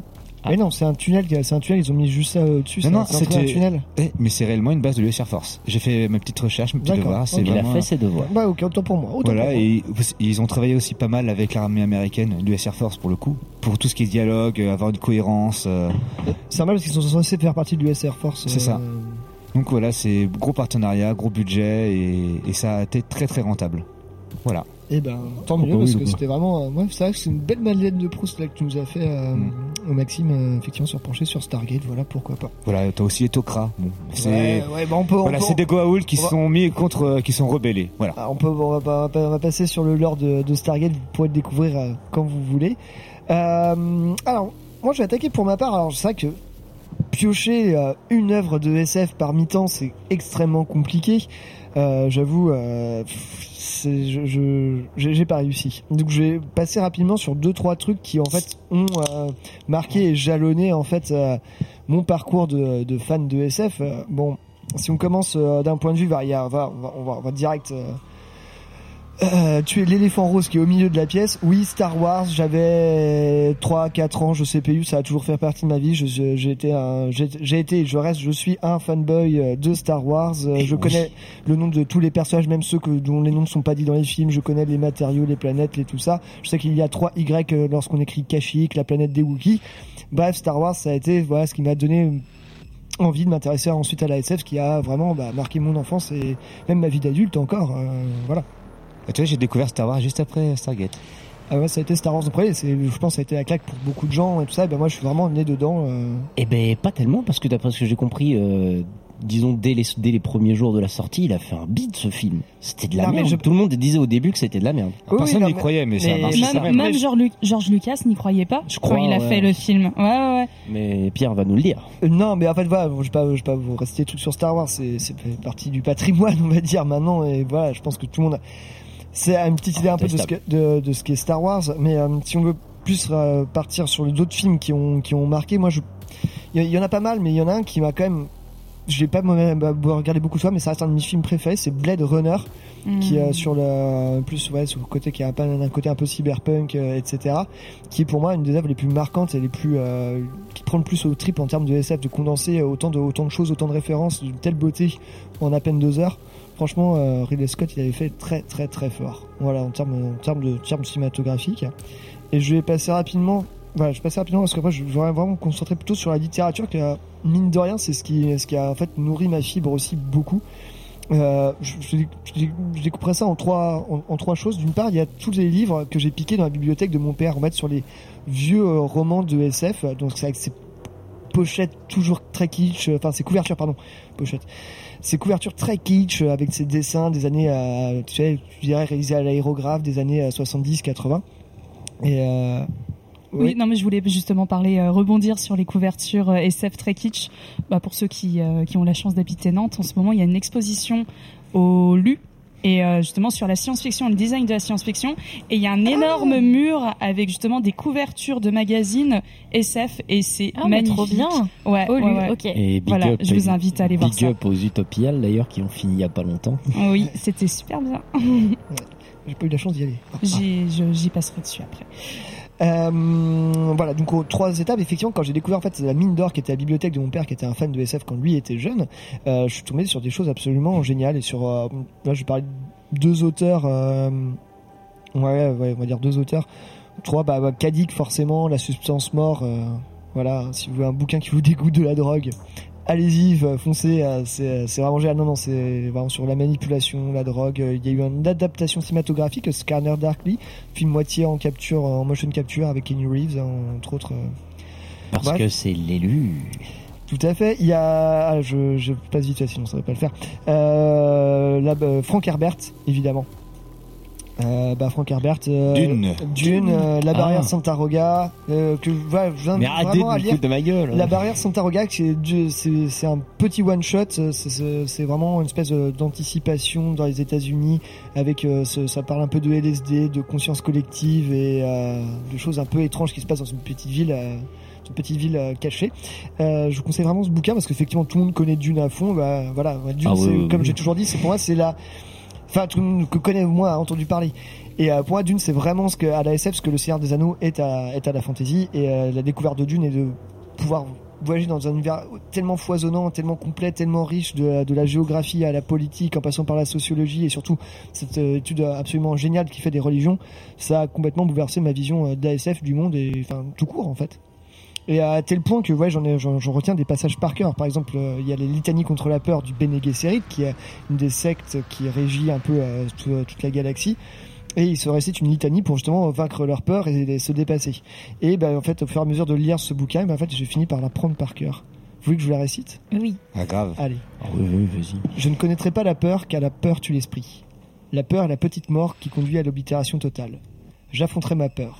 Je lui permettrai de passer sur moi au travers moi. Et lorsqu'elle sera passée, je tournerai mon œil intérieur sur son chemin et il n'y aura plus rien. Et là où elle sera passée, il n'y aura plus rien, rien que moi. T'as bafouillé, t'as bafouillé. J'ai- 17, 17 mais- sur 20 seulement. Non, mais c'est la dernière, j'oublie toujours le. Et là où il sera passé. Enfin, bref. Ça m'a donné Euh, envie il de, de s'appelle pas Timothée le- Chalamet, hein, désolé, mais Ça m'a beaucoup donné euh, envie de. Non, t'as raison, je suis vachement plus beau que lui. ça va le melon Hum, euh, Les chevilles un peu grosses là, ça, ça me, ça me démange. Ça va être compliqué pour passer les portes d'aéroport, là, des filles en titane pareil. Tu vois, avoir vu le, le film m'a donné beaucoup envie de, de lire le livre en fait. Et, et même du coup, je crois que c'est une série de bouquins en fait. C'est Ouais, pas. ouais. Il y a Six. Dune, c'est mais il y en a ouais, il y a six. en J'ai tout, dû c'est ça. euh, lire 1 et 2 déjà, c'est une déjà une bonne base. Qui a ces bouquins de Dune qui trônent sur son Là, j'ai acheté, étagère les, j'ai acheté les 6 d'un coup euh, Voilà. il y a deux semaines. Non, le premier fait pareil, 900 j'ai pages. D'une. Des Petite films existent. des films existent, allez les voir. Et euh, voilà, je termine rapidement. Effectivement, euh, ma deuxième étape dans l'ASF, euh, du moins littéraire, ça a été la découverte de Lovecraft en fait. Euh, un peu plus tard, qui a, vraiment, bah voilà, j'en ai déjà assez parlé de Lovecraft ici. euh, vous savez à quel point euh, je suis assez fan de ça. Et encore un peu plus tard, c'est la découverte aussi des écrits de Alain Damasio, avec la zone du dehors, la route de contrevent et maintenant les furtifs et même les différentes nouvelles qu'il a pu qu'il a pu écrire. Voilà, un auteur de SF complet, engagé euh, politiquement, euh, très à gauche, hein, voilà, oh grande surprise. Et euh, non, c'est vraiment une SF très cyberpunk, euh, d'anticipation assez, assez pessimiste, mais mine de rien qui donne envie de lutter, de se bouger le cul et de de pas se laisser bouffer par par un monde capitalisme et libéral qui qui va vraiment mener à l'humain et à la planète vers sa destruction. Et euh, lire Damasio, euh, c'est en soi déjà c'est un bon acte vers du, du militantisme, je trouve. Mais c'est vrai qu'on, je pense qu'on a tendance à sous-estimer, enfin moi en tout cas avant je sous-estimais la dimension politique de la science-fiction en fait. C'est énormément de critiques sociétales euh, et c'est c'est quelque chose que moi j'avais pas du tout capté en fait avant de commencer à en, à en lire, à voir des films de science-fiction. C'est, Ah, enfin la, critique sous- sous-jacente elle est, elle est, elle est vraiment très importante en SF. Ça veut toujours aller dans le dans l'élévation en fait spirituelle et et, de, et dans nos vies en fait et donc, sur questionnements. la société les questionnements tout ça c'est c'est des choses qui font partie en fait finalement de, La, de la- ce truc là quoi oui, la SF surtout doit être dans la littérature. Effectivement, on parlait de Frank Herbert sur sa réflexion sur les euh, sur les religions et tout ça. Effectivement, c'est si tu pousses, c'est poussé au paroxysme. En fait, tous les toutes les réflexions qu'on peut avoir sur notre bah, sur sur la planète Terre, sur l'espèce humaine, de comment elle va vivre et tout ça. Question écologique Et qui- aussi. euh. Ça permet de pousser tout à fond et en fait et de déplacer en fait le problème de plus parler de la Terre, de mettre ça sur une autre planète, ça permet aussi le fait de ne pas se faire tomber dessus directement Mmh, par la censure à une Mmh. époque. Et on parle de oh, c'est pas la Terre, c'est une autre planète. Et ça permet le fait de, de détacher. Et finalement, on se dit c'est pas chez nous.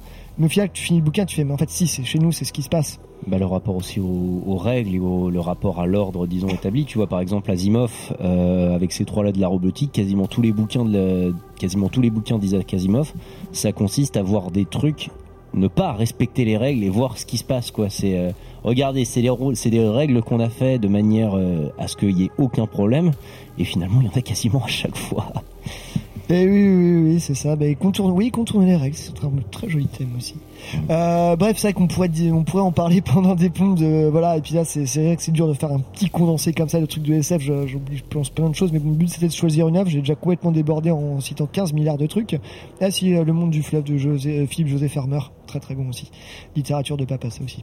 Euh, bref, on va s'écouter, on va partir en musique, on va s'écouter un morceau de ma sélection. Je l'ai choisi bien évidemment. Hey, Blood Incantation. Et alors non, je vous ai pas pris un titre qu'on a déjà passé 8000 fois dans l'émission. Je vous ai chopé un morceau de l'EP Interdimensional Extinction de 2015.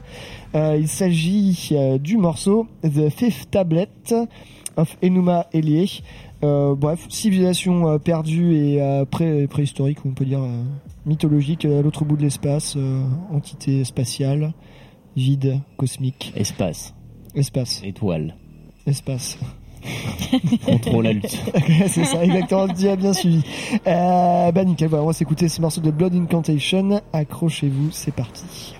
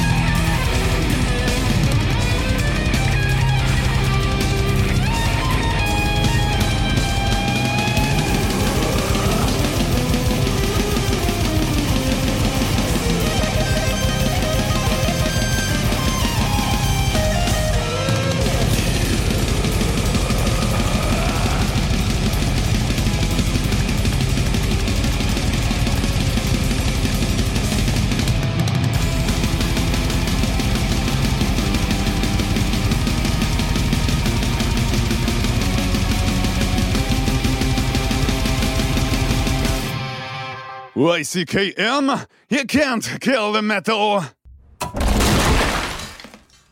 Sors de ma chambre Sors de ma mère Euh, ok, ok, euh, je vais vous laisser en famille You fucking can fucking kill the fucking metal! Motherfucker!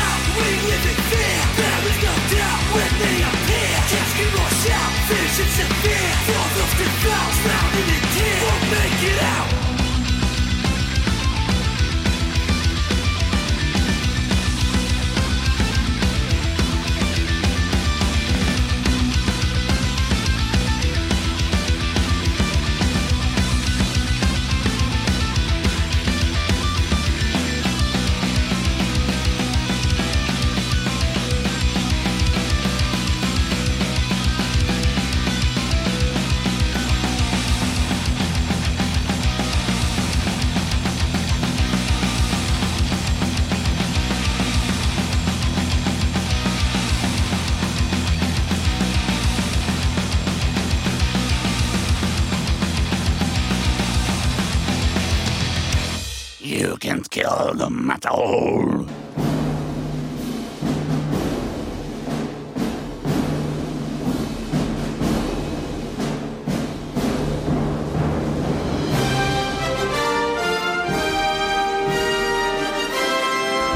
Engagez-vous.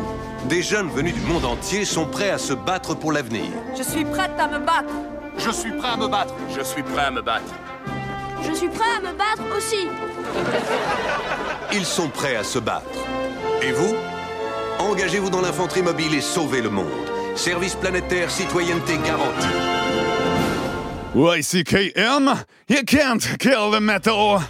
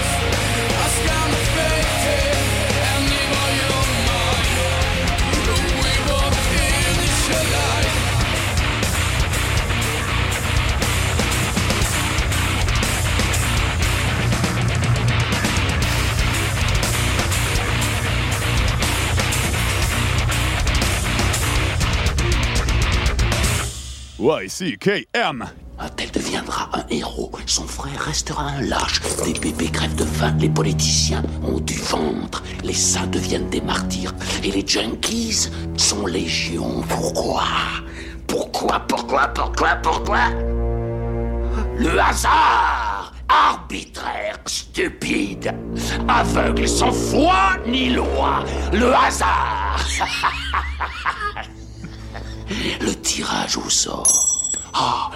Vraie justice.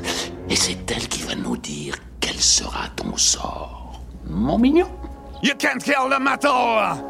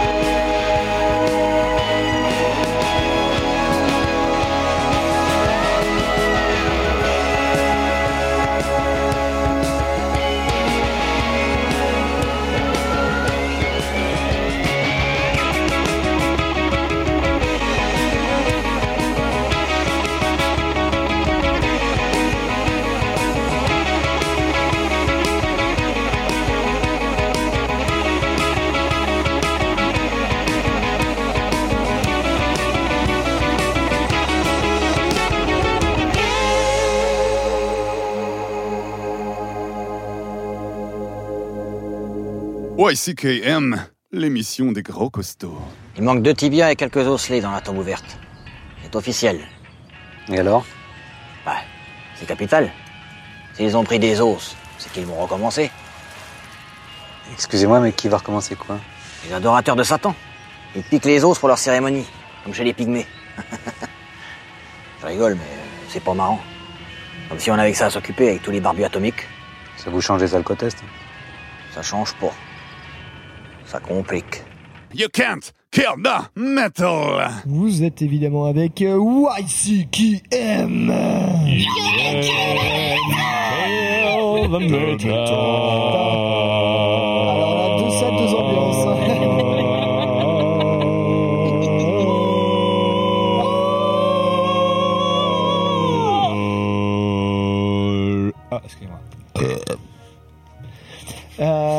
très bien, merci, merci Maxime. Je, Fallait que je m'arrête à un moment je donné. ne sais pas quoi dire.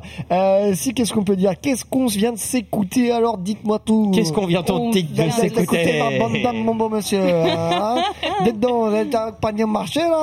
hein Ah, Pardon. Je m'excuse là, pour tous nos auditeurs et On auditrices va qui pas parlent. faire ce temps de parole en, en patois. Si, Voilà. si ça vous inquiète, non. Et on va oh, très je très long, chaud. sinon. Mais non, pas on, on salue nos auditrices et nos auditeurs qui parlent le patois, euh, évidemment. Gardez ça pour vous, euh, enfin. Ou en soirée Ah, Gardez- Gardez-le parce que c'est précieux, mais pour vous, s'il vous Et plaît. après, on se demande pourquoi on s'est fait ban de Spotify. C'est pas à cause du patois vendéen, ça c'est sûr. C'est à cause des groupes de gauche, ça. Je pense pas non plus. non. Oui, non, ok. Ah, ok. Tu l'as, la Je veux où tu, je vois où tu veux en venir. Bref, autre sujet, car avant nous étions avec un morceau de la sélection de Sandrine et Sandrine, euh, Oui. c'était un morceau de Cadavar, euh, je vous ai passé le morceau The Lonely Child de l'album The Isolation Ce fameux album que je n'ai toujours pas écouté. Et ben pour moi c'est mon préféré de Cadavar. Je trouve que c'est le meilleur qu'ils aient sorti. spatial et euh, aérien comme morceau. Ouais, totalement. En fait, ça change tout- absolument de ce qu'ils ont fait euh, précédemment. Et euh, on part sur quelque chose de bien plus psychédélique et on retourne aux sources bah, du rock, euh, rock psyché des années 70. Enfin, on, on en, en tout cas, on en sent la grosse inspiration. Je vous invite à écouter cet album, en tout cas, si vous l'avez pas encore fait. Mais t'as quand même cette petite touche qui est actuelle, qui, Ouais. qui fait, qui fait la- Moi, je, tu vois, j'ai, j'ai écouté le morceau là, et je me dis putain, faut que j'aille, faut que j'aille acheter une oreille à ce truc là parce que ça, pas mal, ça m'intrigue, ça m'intrigue beaucoup. Voilà, c'est mon petit coup de cœur euh, album euh, 2020. Et c'est vrai que Mathieu, euh, anciennement euh, notre suprême leader de, ancien suprême leader de YCKM, maintenant euh, grand suprême leader euh, chez, chez, chez Saccage, m'en a Désolé, dit, hein, euh, pas le sous-fifre apparemment. m'en a dit euh, du grand bien aussi, donc il est temps, il est temps que je mette ça dans les oreilles. Ouais. Pardon, voilà. Y a pas de souci. Je t'y invite en tout cas. Euh, juste avant ça, c'était euh, Avant le cadavre. Oui, on est du côté euh, du pays des, du chocolat et des montres hors de prix, donc c'est un groupe suisse. Encore Oui. euh, après, après Dark Space Donc un groupe On de souvent, mais là. Groupe de metalcore, l'album est de 2004, il s'appelle euh, Slave Design et ça parle que de science-fiction, de transhumanisme, de robots, d'évolution, pas trop d'espace, on est légèrement hors sujet. Mais Non, j'ai non, découvert ça avec, science-fiction, science-fiction, c'est très bien. j'ai découvert ça avec beaucoup de plaisir. Il y a un petit côté un petit peu à l'ancienne, mais bien produit, une petite, petite vibe à la Samel sans le côté martial, ça s'écoute très bien. Mais il y a des mecs de Samael dedans, je crois. Je- Il partage une partie du line-up avec Samael. Ah peut-être ça, je sais pas vérifié. Mm. Mais c'est vrai que le, le nom ne m'est pas inconnu, je crois que j'ai déjà vu passer. Justement, peut-être. Euh... ouais, enfin, bref, je... Moi j'aime beaucoup ça, Cybrid, c'est hyper cool. C'est euh, c'est Dra- c'est Draken qui est Draken euh, alias Maxwell qui me l'avait fait découvrir à l'époque euh, du lycée. Oh. Ouais. Ça, ça rajeunit pas ça. C'est lui qui m'a fait découvrir ce Cybrid pour le coup. Bah moi j'en- j'encourage les auditeurs à aller écouter. C'est ouais, Ah ouais, c'est très quali. Très quali. Et juste avant, tiens, ça tombe bien que tu sois là. Non, c'est pas du tout Non, c'est moi. C'est mais C'est n'importe moi. quoi. C'est Euh, encore du trash progressif, c'est moi. Oui, Droid, euh, Oui. très sympa ça aussi. ouais, ouais, c'est trop fun, franchement. Elle a Euh, belle découverte, en tout cas. La, la Ouais. petite mélodie là. euh, C'est le morceau Amorphous Forms, entre parenthèses Shapeless Shadows, issu de Terrestrial Mutations de 2017. Ça parle pas de SF ça Non, pas du tout, je suis pas du tout dans le thème là. Donc là, évidemment, c'est encore un groupe de trash progressif qui est aussi canadien. Euh, alors pour l'instant, ils ont sorti qu'un album et qu'un EP alors qu'ils sont quasiment à 10 ans d'existence. Euh, J'espère qu'ils nous sortiront de, de nouvelles choses bientôt parce que c'est très très chouette.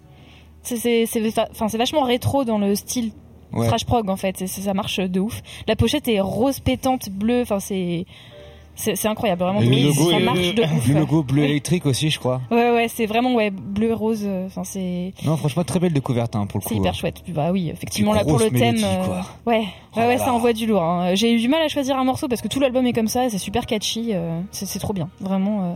Il y a plusieurs groupes droïdes. Oui, c'est voilà, c'est celui de voilà, celui-là, celui qui est rose, exactement.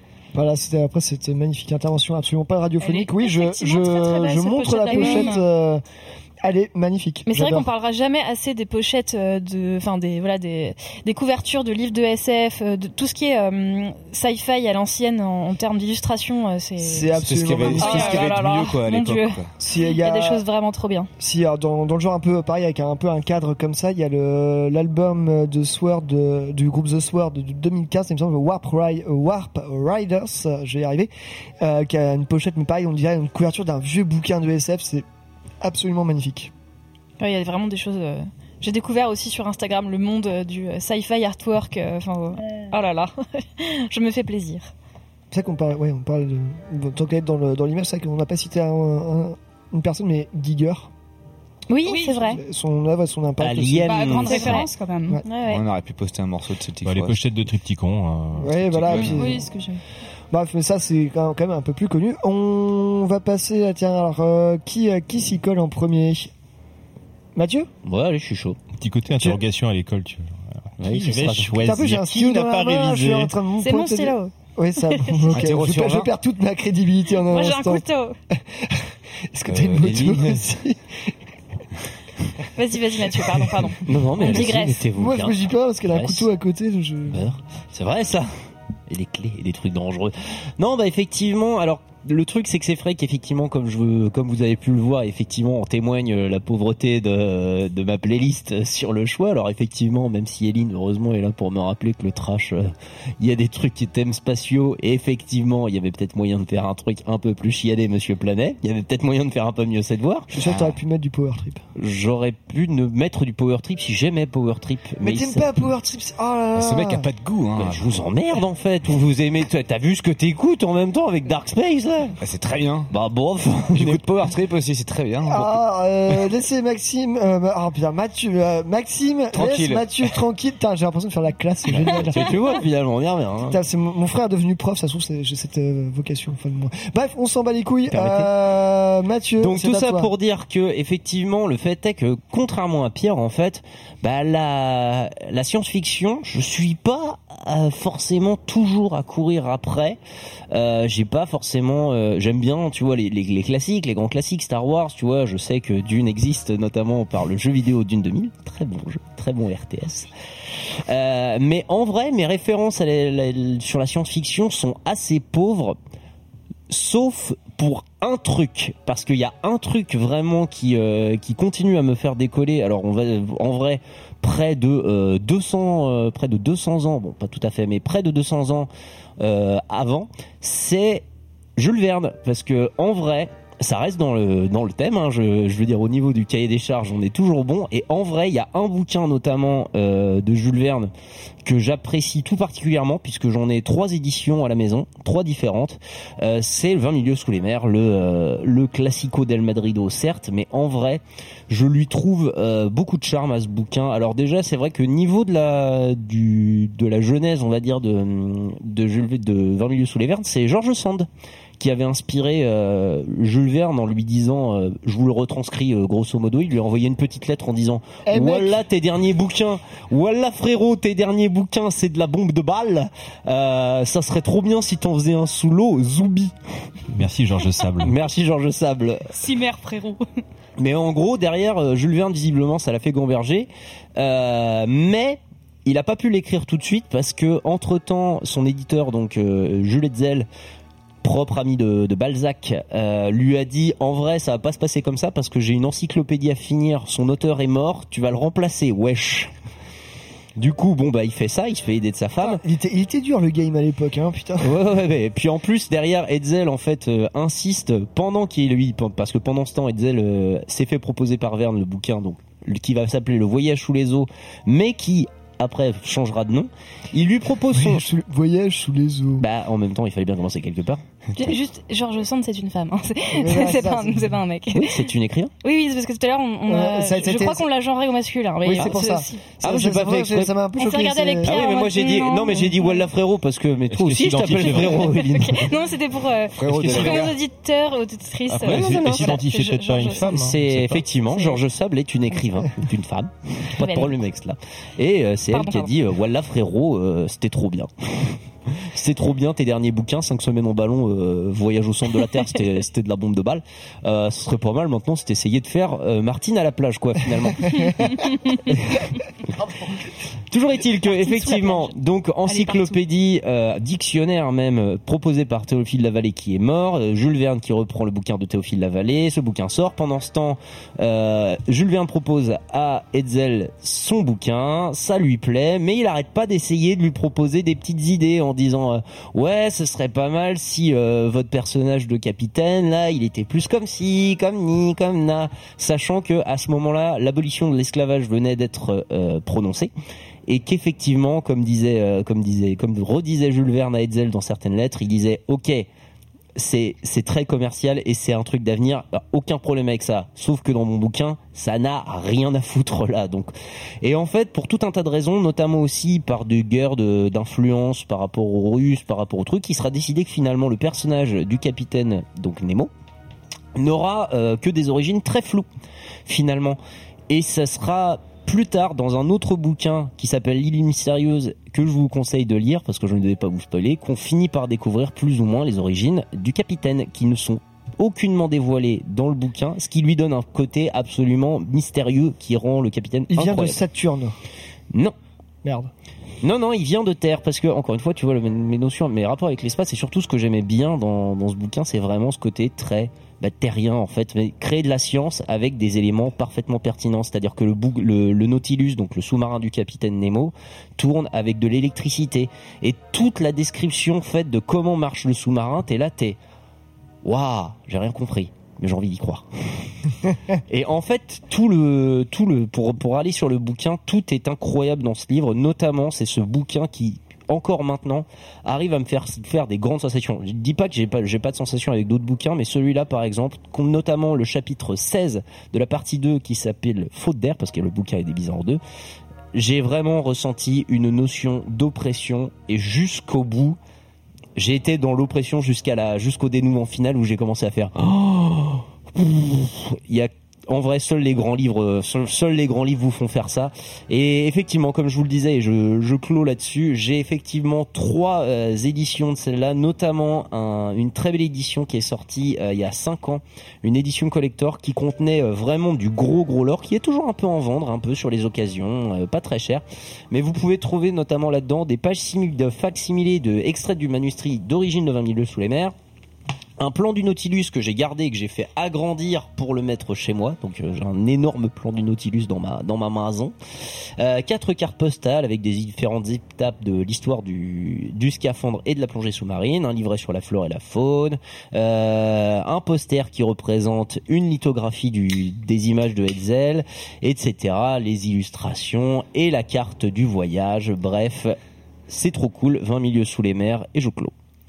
Très bien, merci, euh, merci Mathieu pour. euh, ouais, ça, ça me donnait envie de, ça me donnait envie de le lire. Je j'ai jamais lu. Bah, je peux t'en prêter, j'en ai trois, j'en ai deux autres, hein, si tu veux. Yes. Euh, Sandrine. Oui, alors moi j'avais envie de vous parler de la bande dessinée Carbone et Silicium. Donc on va changer un petit peu de registre euh, aujourd'hui. Voilà, c'est bien. On par- parler un petit peu de, de livres, euh, livres illustrés. Donc euh, bande dessinée réalisée, enfin voilà, scénario réalisé et dessiné par Mathieu Bablet. Oui. non, ce n'est pas toi. On n'a pas le même nom de famille, notamment. Mais c'est- ah, franchement, un peu de lettres près. Hein. Ah, yeah, ouais, ouais, ouais, c'est c'est moi, c'est moi. Et du coup, c'est une bande dessinée qui a été, euh, du coup, qui a reçu le prix Utopial 2021. Bah oui, je mine de rien. Et aussi, euh, la postface a été écri- écrite par Alain Damasio, donc c'est quand même pas rien. C'est euh, du coup pour vous euh, expliquer un petit peu cette euh, cette bande dessinée que je vous invite fortement à lire. Ça parle euh, justement de d'intelligence artificielle qui ont été mises dans des corps très euh, humains et qui ont une durée de vie de 12 ou 15 ans, je ne sais plus exactement. durée de vie finie qui est de, euh, qui est de 10, ouais, 10 ou 15 ans. c'est Ouais, c'est ça. À peu près la durée, en fait, la, la durée de vie d'un chat. Pour, C'est ça. euh, et du coup, en fait, c'est des des robots qui sont mis en service, qui ont été ré- créés pour euh, justement euh, aider dans la société. Donc, par exemple, les EHPAD, euh, etc., pour pouvoir faire les travails chiants en fait que les humains n'ont pas envie de faire. Sauf que les deux les deux personnages de base, Les deux prototypes, en fait. les deux prototypes de base exactement, euh, n'ont pas envie d'avoir cette durée de vie qui leur a été imposée et euh, C'est un peu Blade Runner, ça. c'est un peu Blade Runner. Et en fait, c'est ce que j'aime bien dans cette bande dessinée, c'est que tu vois les deux personnages vivre, enfin voir l'évolution de l'humanité au fur et à mesure et comment est-ce que l'humani- l'humanité arrive à vivre en fait avec la technologie qui n'arrive pas, enfin qui n'arrête pas de d'évoluer au fur et à mesure. Enfin, j'arrête pas de dire fur et à mesure, excusez-moi. Et, euh, et en fait, c'est ouais, vraiment l'humanité qui vit avec sa technologie et qui, au bout d'un moment, voilà, fait un peu la bascule. Tu as, une fine limite entre l'intelligence artificielle et les humains. Comment Finalement, euh, qu'est-ce qui, est, qui est le plus humain, qu'est-ce qui est le plus artificiel Exactement. Et euh, tu as aussi une bonne dimension euh, écologique qui est dedans, Politique. euh, politique. euh, t'as un peu tout. Pas se passer par Damasio, voilà, c'est des thèmes Voilà. qu'ils ont. Mathieu Bablé a fait aussi le, le livre, euh, la BD Shang- Shangri-La. Shangri-La. Et on reste sur des thèmes euh, très, je dirais, damasiens parce qu'on est vraiment sur l'anticipation, ça part de problèmes euh, sociologiques, politiques, écologiques, et etc. Et donc, Mm. euh, Je peux vous le Et- confirmer effectivement. Voilà. Puisque je vous l'avoue maintenant, ceci n'est qu'un nom de plume. euh, en vérité, c'est moi. Mais voilà, je vous invite à lire cette bande dessinée. Les couleurs, la palette de couleurs est incroyable. Les dessins sont beaucoup trop beaux. C'est euh, d'ailleurs, euh, c'est une, cet illustrateur a fait l'affiche des Utopiales en 2018, si je me trompe. je, je, je- c'est ça, je crois. Ouais, je crois. Et euh, voilà, affiche, affiche incroyable, illustration incroyable, des très bonnes des bandes dessinées. Même euh, en dehors de Carbone et Silicium, je vous invite à lire aussi les- toutes les autres bandes dessinées qu'il a fait parce que voilà, c'est un travail de dingue. Effectivement, très, très, très qualitatif, Mathieu Bablé. Merci, Sandrine. Mais il n'y a pas de quoi. Eline. Oui, alors euh, moi je vais parler euh, d'œuvres littéraires également. Euh, je vais vous parler de la trilogie des voyageurs de Becky Chambers.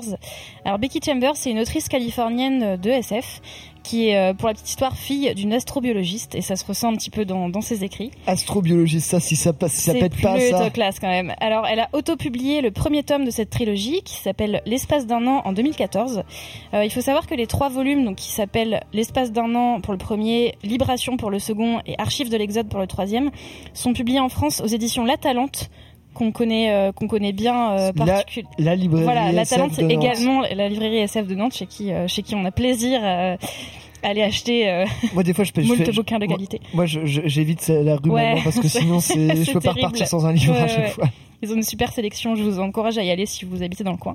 Euh, alors, ce qui est rigolo, c'est que j'ai vu en écrivant cette petite présentation qu'un autre tome était euh, déjà sorti en anglais euh, pour cette. euh, donc, ce sera plus une trilogie des voyageurs, ce sera vraiment il y aura encore une suite qui a été publiée pour l'instant en anglais. Donc, j'espère que ce sera bientôt traduit et qu'on pourra bientôt aussi le lire également en français. Alors c'est marrant parce que vraiment c'est les bouquins de Becky Chambers, c'est quelque chose en les lisant, je me suis dit mais comment j'ai comment j'ai pu passer à côté euh, enfin c'est je savais pas que j'avais autant besoin de lire ça avant de d'y toucher. Euh, c'est de la SF positive bienveillante et inclusive. On est très très loin de, de la, de euh, ou des des, des, thèmes. C'est quand même des thèmes qui sont importants qui sont graves mais c'est traité avec beaucoup de bienveillance. Le premier tome il fait très space opéra. On suit en fait l'histoire d'un équipage interespèce d'un vaisseau qui a pour mission de creuser des tunnels dans l'espace. Euh, le deuxième tome s'intéresse plutôt à des personnages euh, qui sont des intelligences artificielles ou des clones. Et le troisième se base sur une société utopique dans laquelle euh, vivent des humains exodiens. Alors les trois romans, ils peuvent se lire de façon euh, indépendante, même si euh, selon moi c'est plus intéressant de, de les lire dans l'ordre en fin de compte. C'est chronologie, quoi. Ouais, voilà. Et euh, je vous propose de vous lire un petit extrait pour vous pour vous présenter un petit Allez, peu. je suis chaud. Donc alors mon, mon préféré c'est le, le, le deuxième tome qui s'appelle Libération. Donc c'est marrant que tu parlais d'intelligence artificielle parce que ça parle aussi de ça et je l'ai trouvé extrêmement touchant. Donc là, je vais vous lire un extrait euh, où en fait c'est un dialogue entre euh, une IA qui est dans un corps humanoïde en fait et, euh, une espèce qui s'appelle les espèces Aélion, Aélion pardon et qui est qui est tatoueuse voilà. Alors je, je vous lis ça. Franchement, quand j'ai commencé le métier, il m'a fallu du temps pour m'habituer aux bottes sur des aliens. Un jour, j'ai orné le dos d'un humain d'une magnifique nébuleuse, tout en violet intense et bleu profond, qui tournait tout doucement. Artistiquement, c'était magnifique. Mais sur de la peau, ça me donnait l'impression que son dos était furieux. Le violet, c'est la colère, vois-tu. Des ondes dansèrent sur les joues de Tac. Elle était amusée. Et toi, tu es tatoué? Non. Ce n'est pas ton truc? Non, c'est que... Sidra s'interrompit. Elle ne voulait pas se montrer insultante. Ça me dépasse un peu. La raison qui pousse les gens à se faire tatouer? Oui. Tac secoua la tête, songeuse, en remettant sa pipe en place. Cela dépend des gens. Toutes les espèces, je pense, se modent d'une façon ou d'une autre. Les kélins marquent leur carapace au fer rouge. Les armagiens se plantent des bijoux dans les tentacules. Mon espèce et la tienne se tatouent depuis des millénaires. Si tu t'intéresses aux différentes pratiques culturelles, il y a une excellente série d'essais intitulée À travers la surface sur les modifications corporelles chez différentes espèces. C'est de Kirish Teshreketet. Tu as lu ces livres? Sidra ajouta une ligne à sa liste. Non. Elle est remarquable, je te la recommande. Pour en revenir à ta question, pourquoi les gens le font Je vois ça comme une façon de se rapprocher de son corps. Le kit se penchait en avant. Vraiment? Oui, ton corps et ton esprit. Deux entités différentes, non? Sidra concentra toute sa puissance de calcul sur la conversation. Si. Sauf que non. Ton esprit vient de ton corps, il naît de ton corps. Pourtant, il est totalement indépendant. Les deux sont liés, mais il y a une séparation.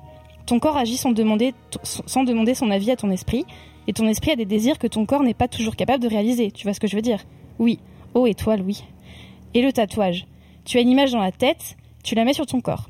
Tu transformes une idée impalpable en élément tangible qui fait partie de toi. Ou, à l'inverse, tu veux un souvenir d'un événement et tu l'inscris sur ton corps où il devient réel, concret. Tu le vois sur ton corps, tu t'en souviens dans ton, esprit, tu le touches sur ton corps, tu repenses à la raison qui t'a motivé, à ce que tu ressentais, et ainsi de suite. C'est un cercle vertueux. Ça montre que ces éléments distincts font partie de tout ce qui est toi. Laïulion eut un rire plein d'autodérision. Je suis trop cucu? Non. Sidra était totalement concentré, comme branché sur les liens. Il existait un geste andrisque qui exprimait parfaitement ce sentiment, Trisha. Quelqu'un voit en toi une vérité dont tu n'as pourtant rien dit. Non, c'est merveilleux. Tac souleva le pistolet de la peau de Landrisk et saisit sa pipe. Elle regarda Sidra bien en face comme pour l'examiner. Je vais te dire, souffla-t-elle au bout de trois secondes. Elle appliqua sa bracelette contre celle de Sidra, qui reçut un fichier de coordonnées. Si un jour tu décides de te lancer, je serai ravie de t'aider. Merci, dit Sidra. Elle conserva un instant le fichier au premier plan de ses connexions, avec l'impression que Tac venait de lui faire un cadeau. Tu permets que je te regarde encore un peu travailler? Volontiers. Tac, parfaitement à l'aise devant une spectatrice imprévue, se replanta la pipe dans la bouche. Quelle chance, songe- songea Sidra, d'être si compétente qu'on restait à l'aise même devant témoins. Sidra, se rappelant qu'elle tenait un cocktail, en avala une gorgée. Un oiseau, noir comme la nuit, qui volait dans l'aube sur des ailes puissantes. Tac et tac tintaient les écailles, jaune, argent, blanc, jaune, argent, blanc. Elle soufflait de la fumée. La fumée avait une ombre. Sidra but une autre gorgée. Un oiseau noir comme la nuit qui volait dans l'ombre sur des ailes puissantes. Tac continuait. Jaune, argent, blanc. Quant à Landrisk, elle ne disait rien. Voilà les enfants, maintenant il faut aller dormir. Ah, c'est cool. euh, Pardon, c'était un peu long, mais vraiment j'adore. Je trouve ça très touchant comme écriture et. euh, Ouais, et puis c'est cool, il y a tout qui parle du tatouage en plus. Ouais, euh, voilà, ça j'ai trouvé intéressant. ça assez fait parlant, pas ouais. si, euh, ça fait pas si suffok que ça quoi. C'est très, euh, c'est très ancré dans la réalité quoi. Ouais, là oui, parce que c'est vraiment une discussion entre deux personnages. Ce- Celui-là, Libération, il est quand même très centré sur des personnages en particulier. Après, tu, si tu lis le premier tome, c'est beaucoup plus global, euh, beaucoup Un plus dans peu comme dans Jules Verne. Tout est lié, homme, je, homme, gars. Euh, on va repartir en musique. Merci pour Oui. cet extrait. Merci, non mais Merci. vraiment, euh, merci Mercastor. Euh, c'est- on va être un peu moins dans la subtilité, euh, mais on va se désannoncer après. Je voulais, on va envoyer, on va envoyer le son, puis on se désannoncera tout d'un coup après. Surprise, motherfucker. La bise.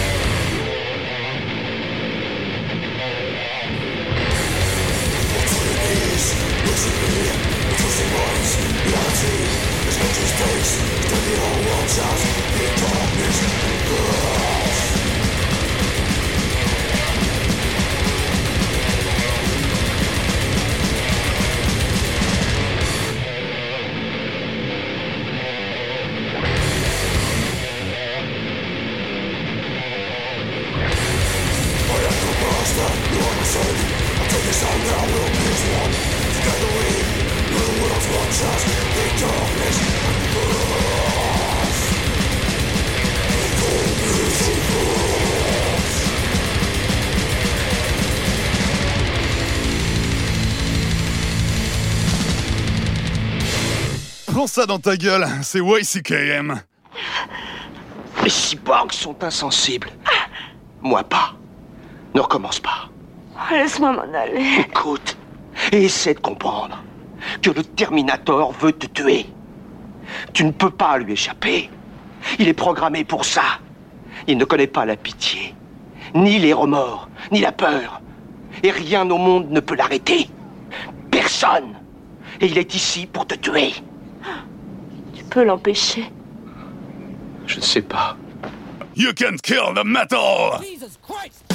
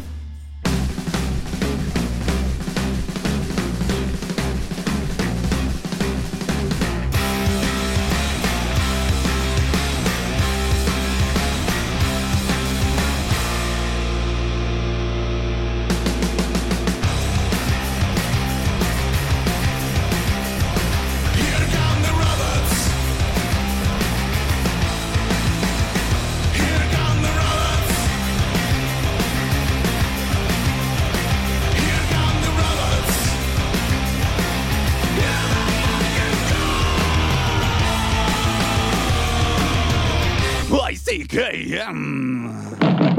Air West, Air House Common. Qu'est-ce qu'on fait? Bien. Enfoncez la porte.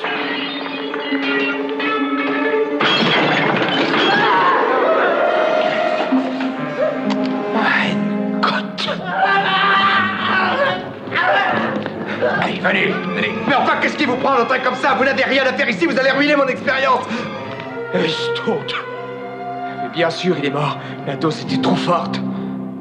Il est mort à cause de vous? Non, au contraire. Grâce à moi, il revit. You can kill, you can kill. Bring it down.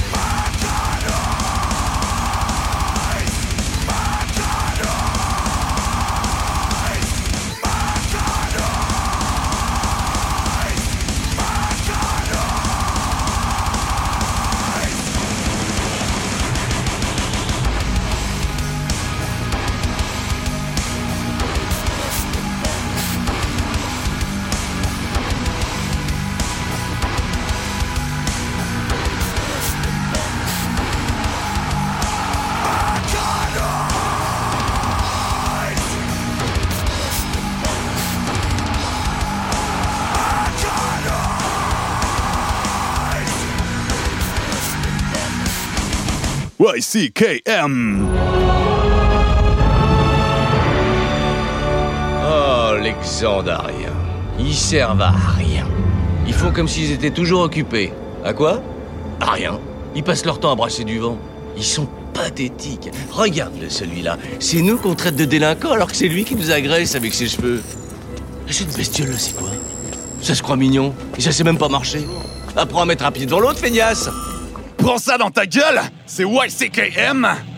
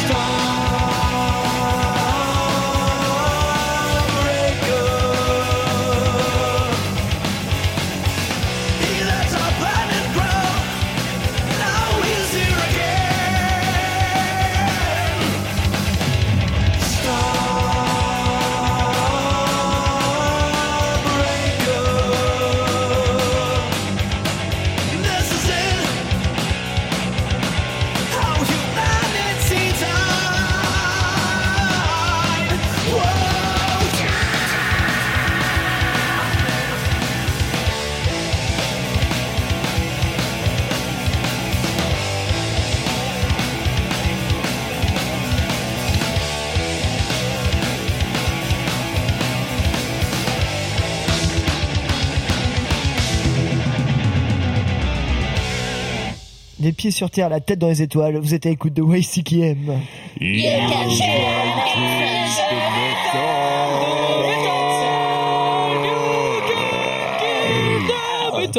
De métal. Pas mal. Sandrine. C'était. Wow. Oh, wow. Oh wow. Non mais c'est bien un petit coup de Star Wars comme ça, faut toujours toujours l'apprécier. Euh, on va désannoncer les morceaux que nous avons écoutés. Et On va commencer par le morceau que, dont nous n'avons pas parlé, euh, qu'on a envoyé directement après la lecture d'Eline. C'était évidemment, vous l'aurez reconnu, euh, Bolt Thrower, la subtilité même. Ah, je l'ai tellement bien reconnu que je me suis demandé si c'était le morceau d'après. Je veux dire, j'ai un problème avec Bolt Thrower, mais je suis tout à fait prêt à en parler une fois que tu l'auras présenté. Je pense encore que c'est du black metal? Oui. Non, mais la dernière fois tu disais que tu pensais pas que c'était du death. mais- Non, oui, mais je, je sais toujours pas. Je, je, je sais pas, mais en fait, le truc, c'est que j'ai confondu avec le morceau d'après ce coup-ci. Donc là, je peux juste pas du tout fermer du ma death, gueule. hein, sans vouloir spoiler.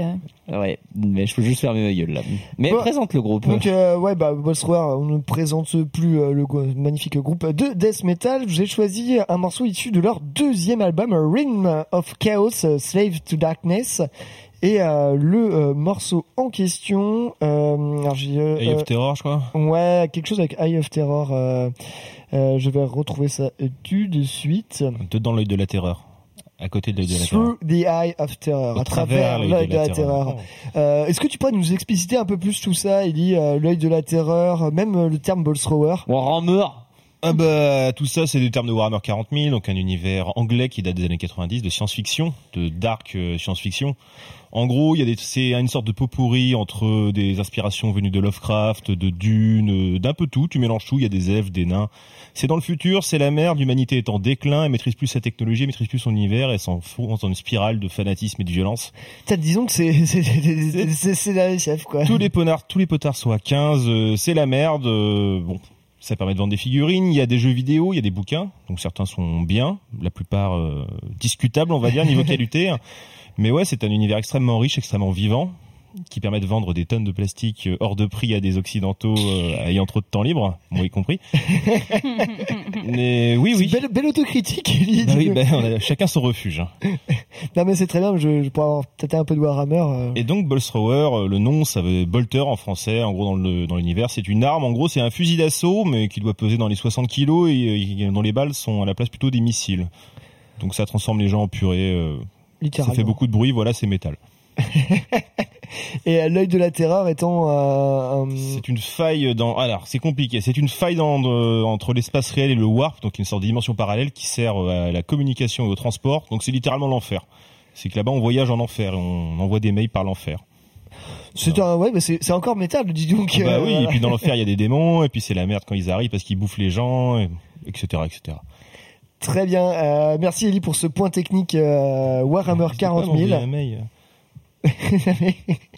Euh, juste après, euh, rien à voir avec euh, Warhammer 40 000, mais ça parle de robots. C'était un morceau de la sélection de Sandrine. Et oui, tout à fait. Je vous ai, por- je vous ai passé le premier titre de l'album The Harvest par Stone Jesus. C'est Harvest, c'est ça. Ouais, voilà, c'est ça, petit Donc, album bon de morceau de Bolt 2015. Thrower, hein. Et non, parce que Stone Jesus n'a pas fait que I'm the Mountain. En fait, c'était en off. euh, il, avait confondu euh, Bolstrower et Zejus, euh, notre Mathieu. D'accord. Voilà. Effectivement, Stone. Jesus ne sont pas des pontes du Pont- death pont du metal. du death, du mm. ouais, ouais. Plutôt du stoner. Du coup, il y a eu Buzz Thrower, il y a eu euh, Stone Jesus. euh, après, un morceau de la sélection de Maxime, la Eh oui. l'usine de la peur. C'est ça, tout à fait. D'ailleurs, le, le premier nom c'était Ulcération, ensuite c'était Fear the Factory, et pour finalement s'appeler Fear Factory. Et donc c'était le morceau Mechanized issu de, du morceau de l'album du même nom, sorti en 2010. Et donc du coup, dans- on retrouvait euh, donc Burton Sibel au chant, Dino Cazares qui faisait son, euh, son retour euh, dans le groupe en tant que guitariste et songwriter, et John O'Glan aussi à la batterie. Et euh, Byron Storm les a retrouvés euh, aussi en live. À noter que du coup, dans ces deux derniers membres, donc John O'Glan et Byron Storm, ce sont aussi des ex Strapping Lab, Strapping Young Lab, oh, j'arrive plus à parler. Voilà, qui était le ni plus ni moins le premier groupe de Devin Townsend. Tout à fait, tout se rejoint. Voilà, tout pour euh, boucler la boucle. Wow. Et donc c'était leur premier album depuis 5 ans euh, avec un gros changement de line-up en, en cours, euh, des problèmes euh, de droit, etc. Enfin bref. Maintenant que c'est fait, euh, le chanteur est, est parti. Donc là, ils vont devoir trouver un nouveau vocaliste. Coup dur. Ça devrait se faire. Ça devrait se faire, mais c'est quand même lui qui était là depuis tout le départ en fait finalement. Et, mais bon, voilà, Les- tout le groupe réappartient à, à Dino Cazares. Ok, merci Maxime. Euh, à la suite de ça, le morceau qu'on du coup nous avons écouté juste avant de reprendre l'antenne, c'était le groupe euh, canadien Traveler, formé en 2017, groupe de heavy metal euh, hyper cool. Le morceau que je vous ai passé, Starbreaker, vous l'avez pu entendre dans des émissions euh, perso que j'ai faites pendant les confinements, mais je suis vraiment ultra fan de, de ce groupe, de cet album, l'album euh, Traveler éponyme, sorti en 2019. Euh, moi, je trouve ça, ça, ça j'ai l'impression que ça a été fait dans les années 80, mais non, pas du tout. C'est tout à fait actuel. Ça a une pêche incroyable. Je trouve que les riffs déboîtent sa, sa race. Et euh, oui, je sais pas quoi dire de plus. à part Après, ça après Star beaucoup. Rider, Starbreaker. Ben, Starbreaker. Et voilà, ça parle évidemment de SF, vous vous en doutez bien, euh, avec une pochette des plus, des plus kitsch, mais pas forcément dans le bon sens du terme. Vous irez jeter un coup Bah, d'œil. aussi peut-être parce que c'était le thème de l'émission. Sinon, ça aurait été bizarre. Hein de parler de, de ne pas parler de SF. Oui, oui, oui. Ce qui va se passer avec le morceau de fin, donc c'est nickel. Ok, euh, bah tiens, ouais, merci Mathieu. Euh, voilà, on va se quitter. Euh, J'espère que vous aurez apprécié cette euh, cette émission qui sort un peu de l'ordinaire. Nous, ça nous fait plaisir de nous pencher sur d'autres sujets, de d'attaquer des disciplines un peu plus transversales. Et puis voilà, c'est pareil de se faire une petite sélection. avec des petits coups de cœur, pas forcément dans l'actualité, mais des trucs qui nous font vraiment plaisir. Et puis voilà, parler d'autres choses que de métal, tout en y reliant, tout en le reliant quand même. Moi, c'est quelque chose que j'apprécie, que je compte faire de plus en plus. Et autant on a une détente, on est bien, quoi, à la fraîche. Et autant on a une petite liste un peu euh, déjà longue comme le bras, autant euh, on n'est pas fermé non plus aux, aux suggestions. Donc si vous avez quelques commentaires à lâcher euh, sous euh, le post Facebook de l'émission qui arrivera, Ou euh, Instagram, voilà, d'ailleurs. ou Instagram, Le forçage, tout ça. Radio, le forçage. euh, N'hésitez pas d'ailleurs à partager l'épisode, hein, c'est très important, ça rend service.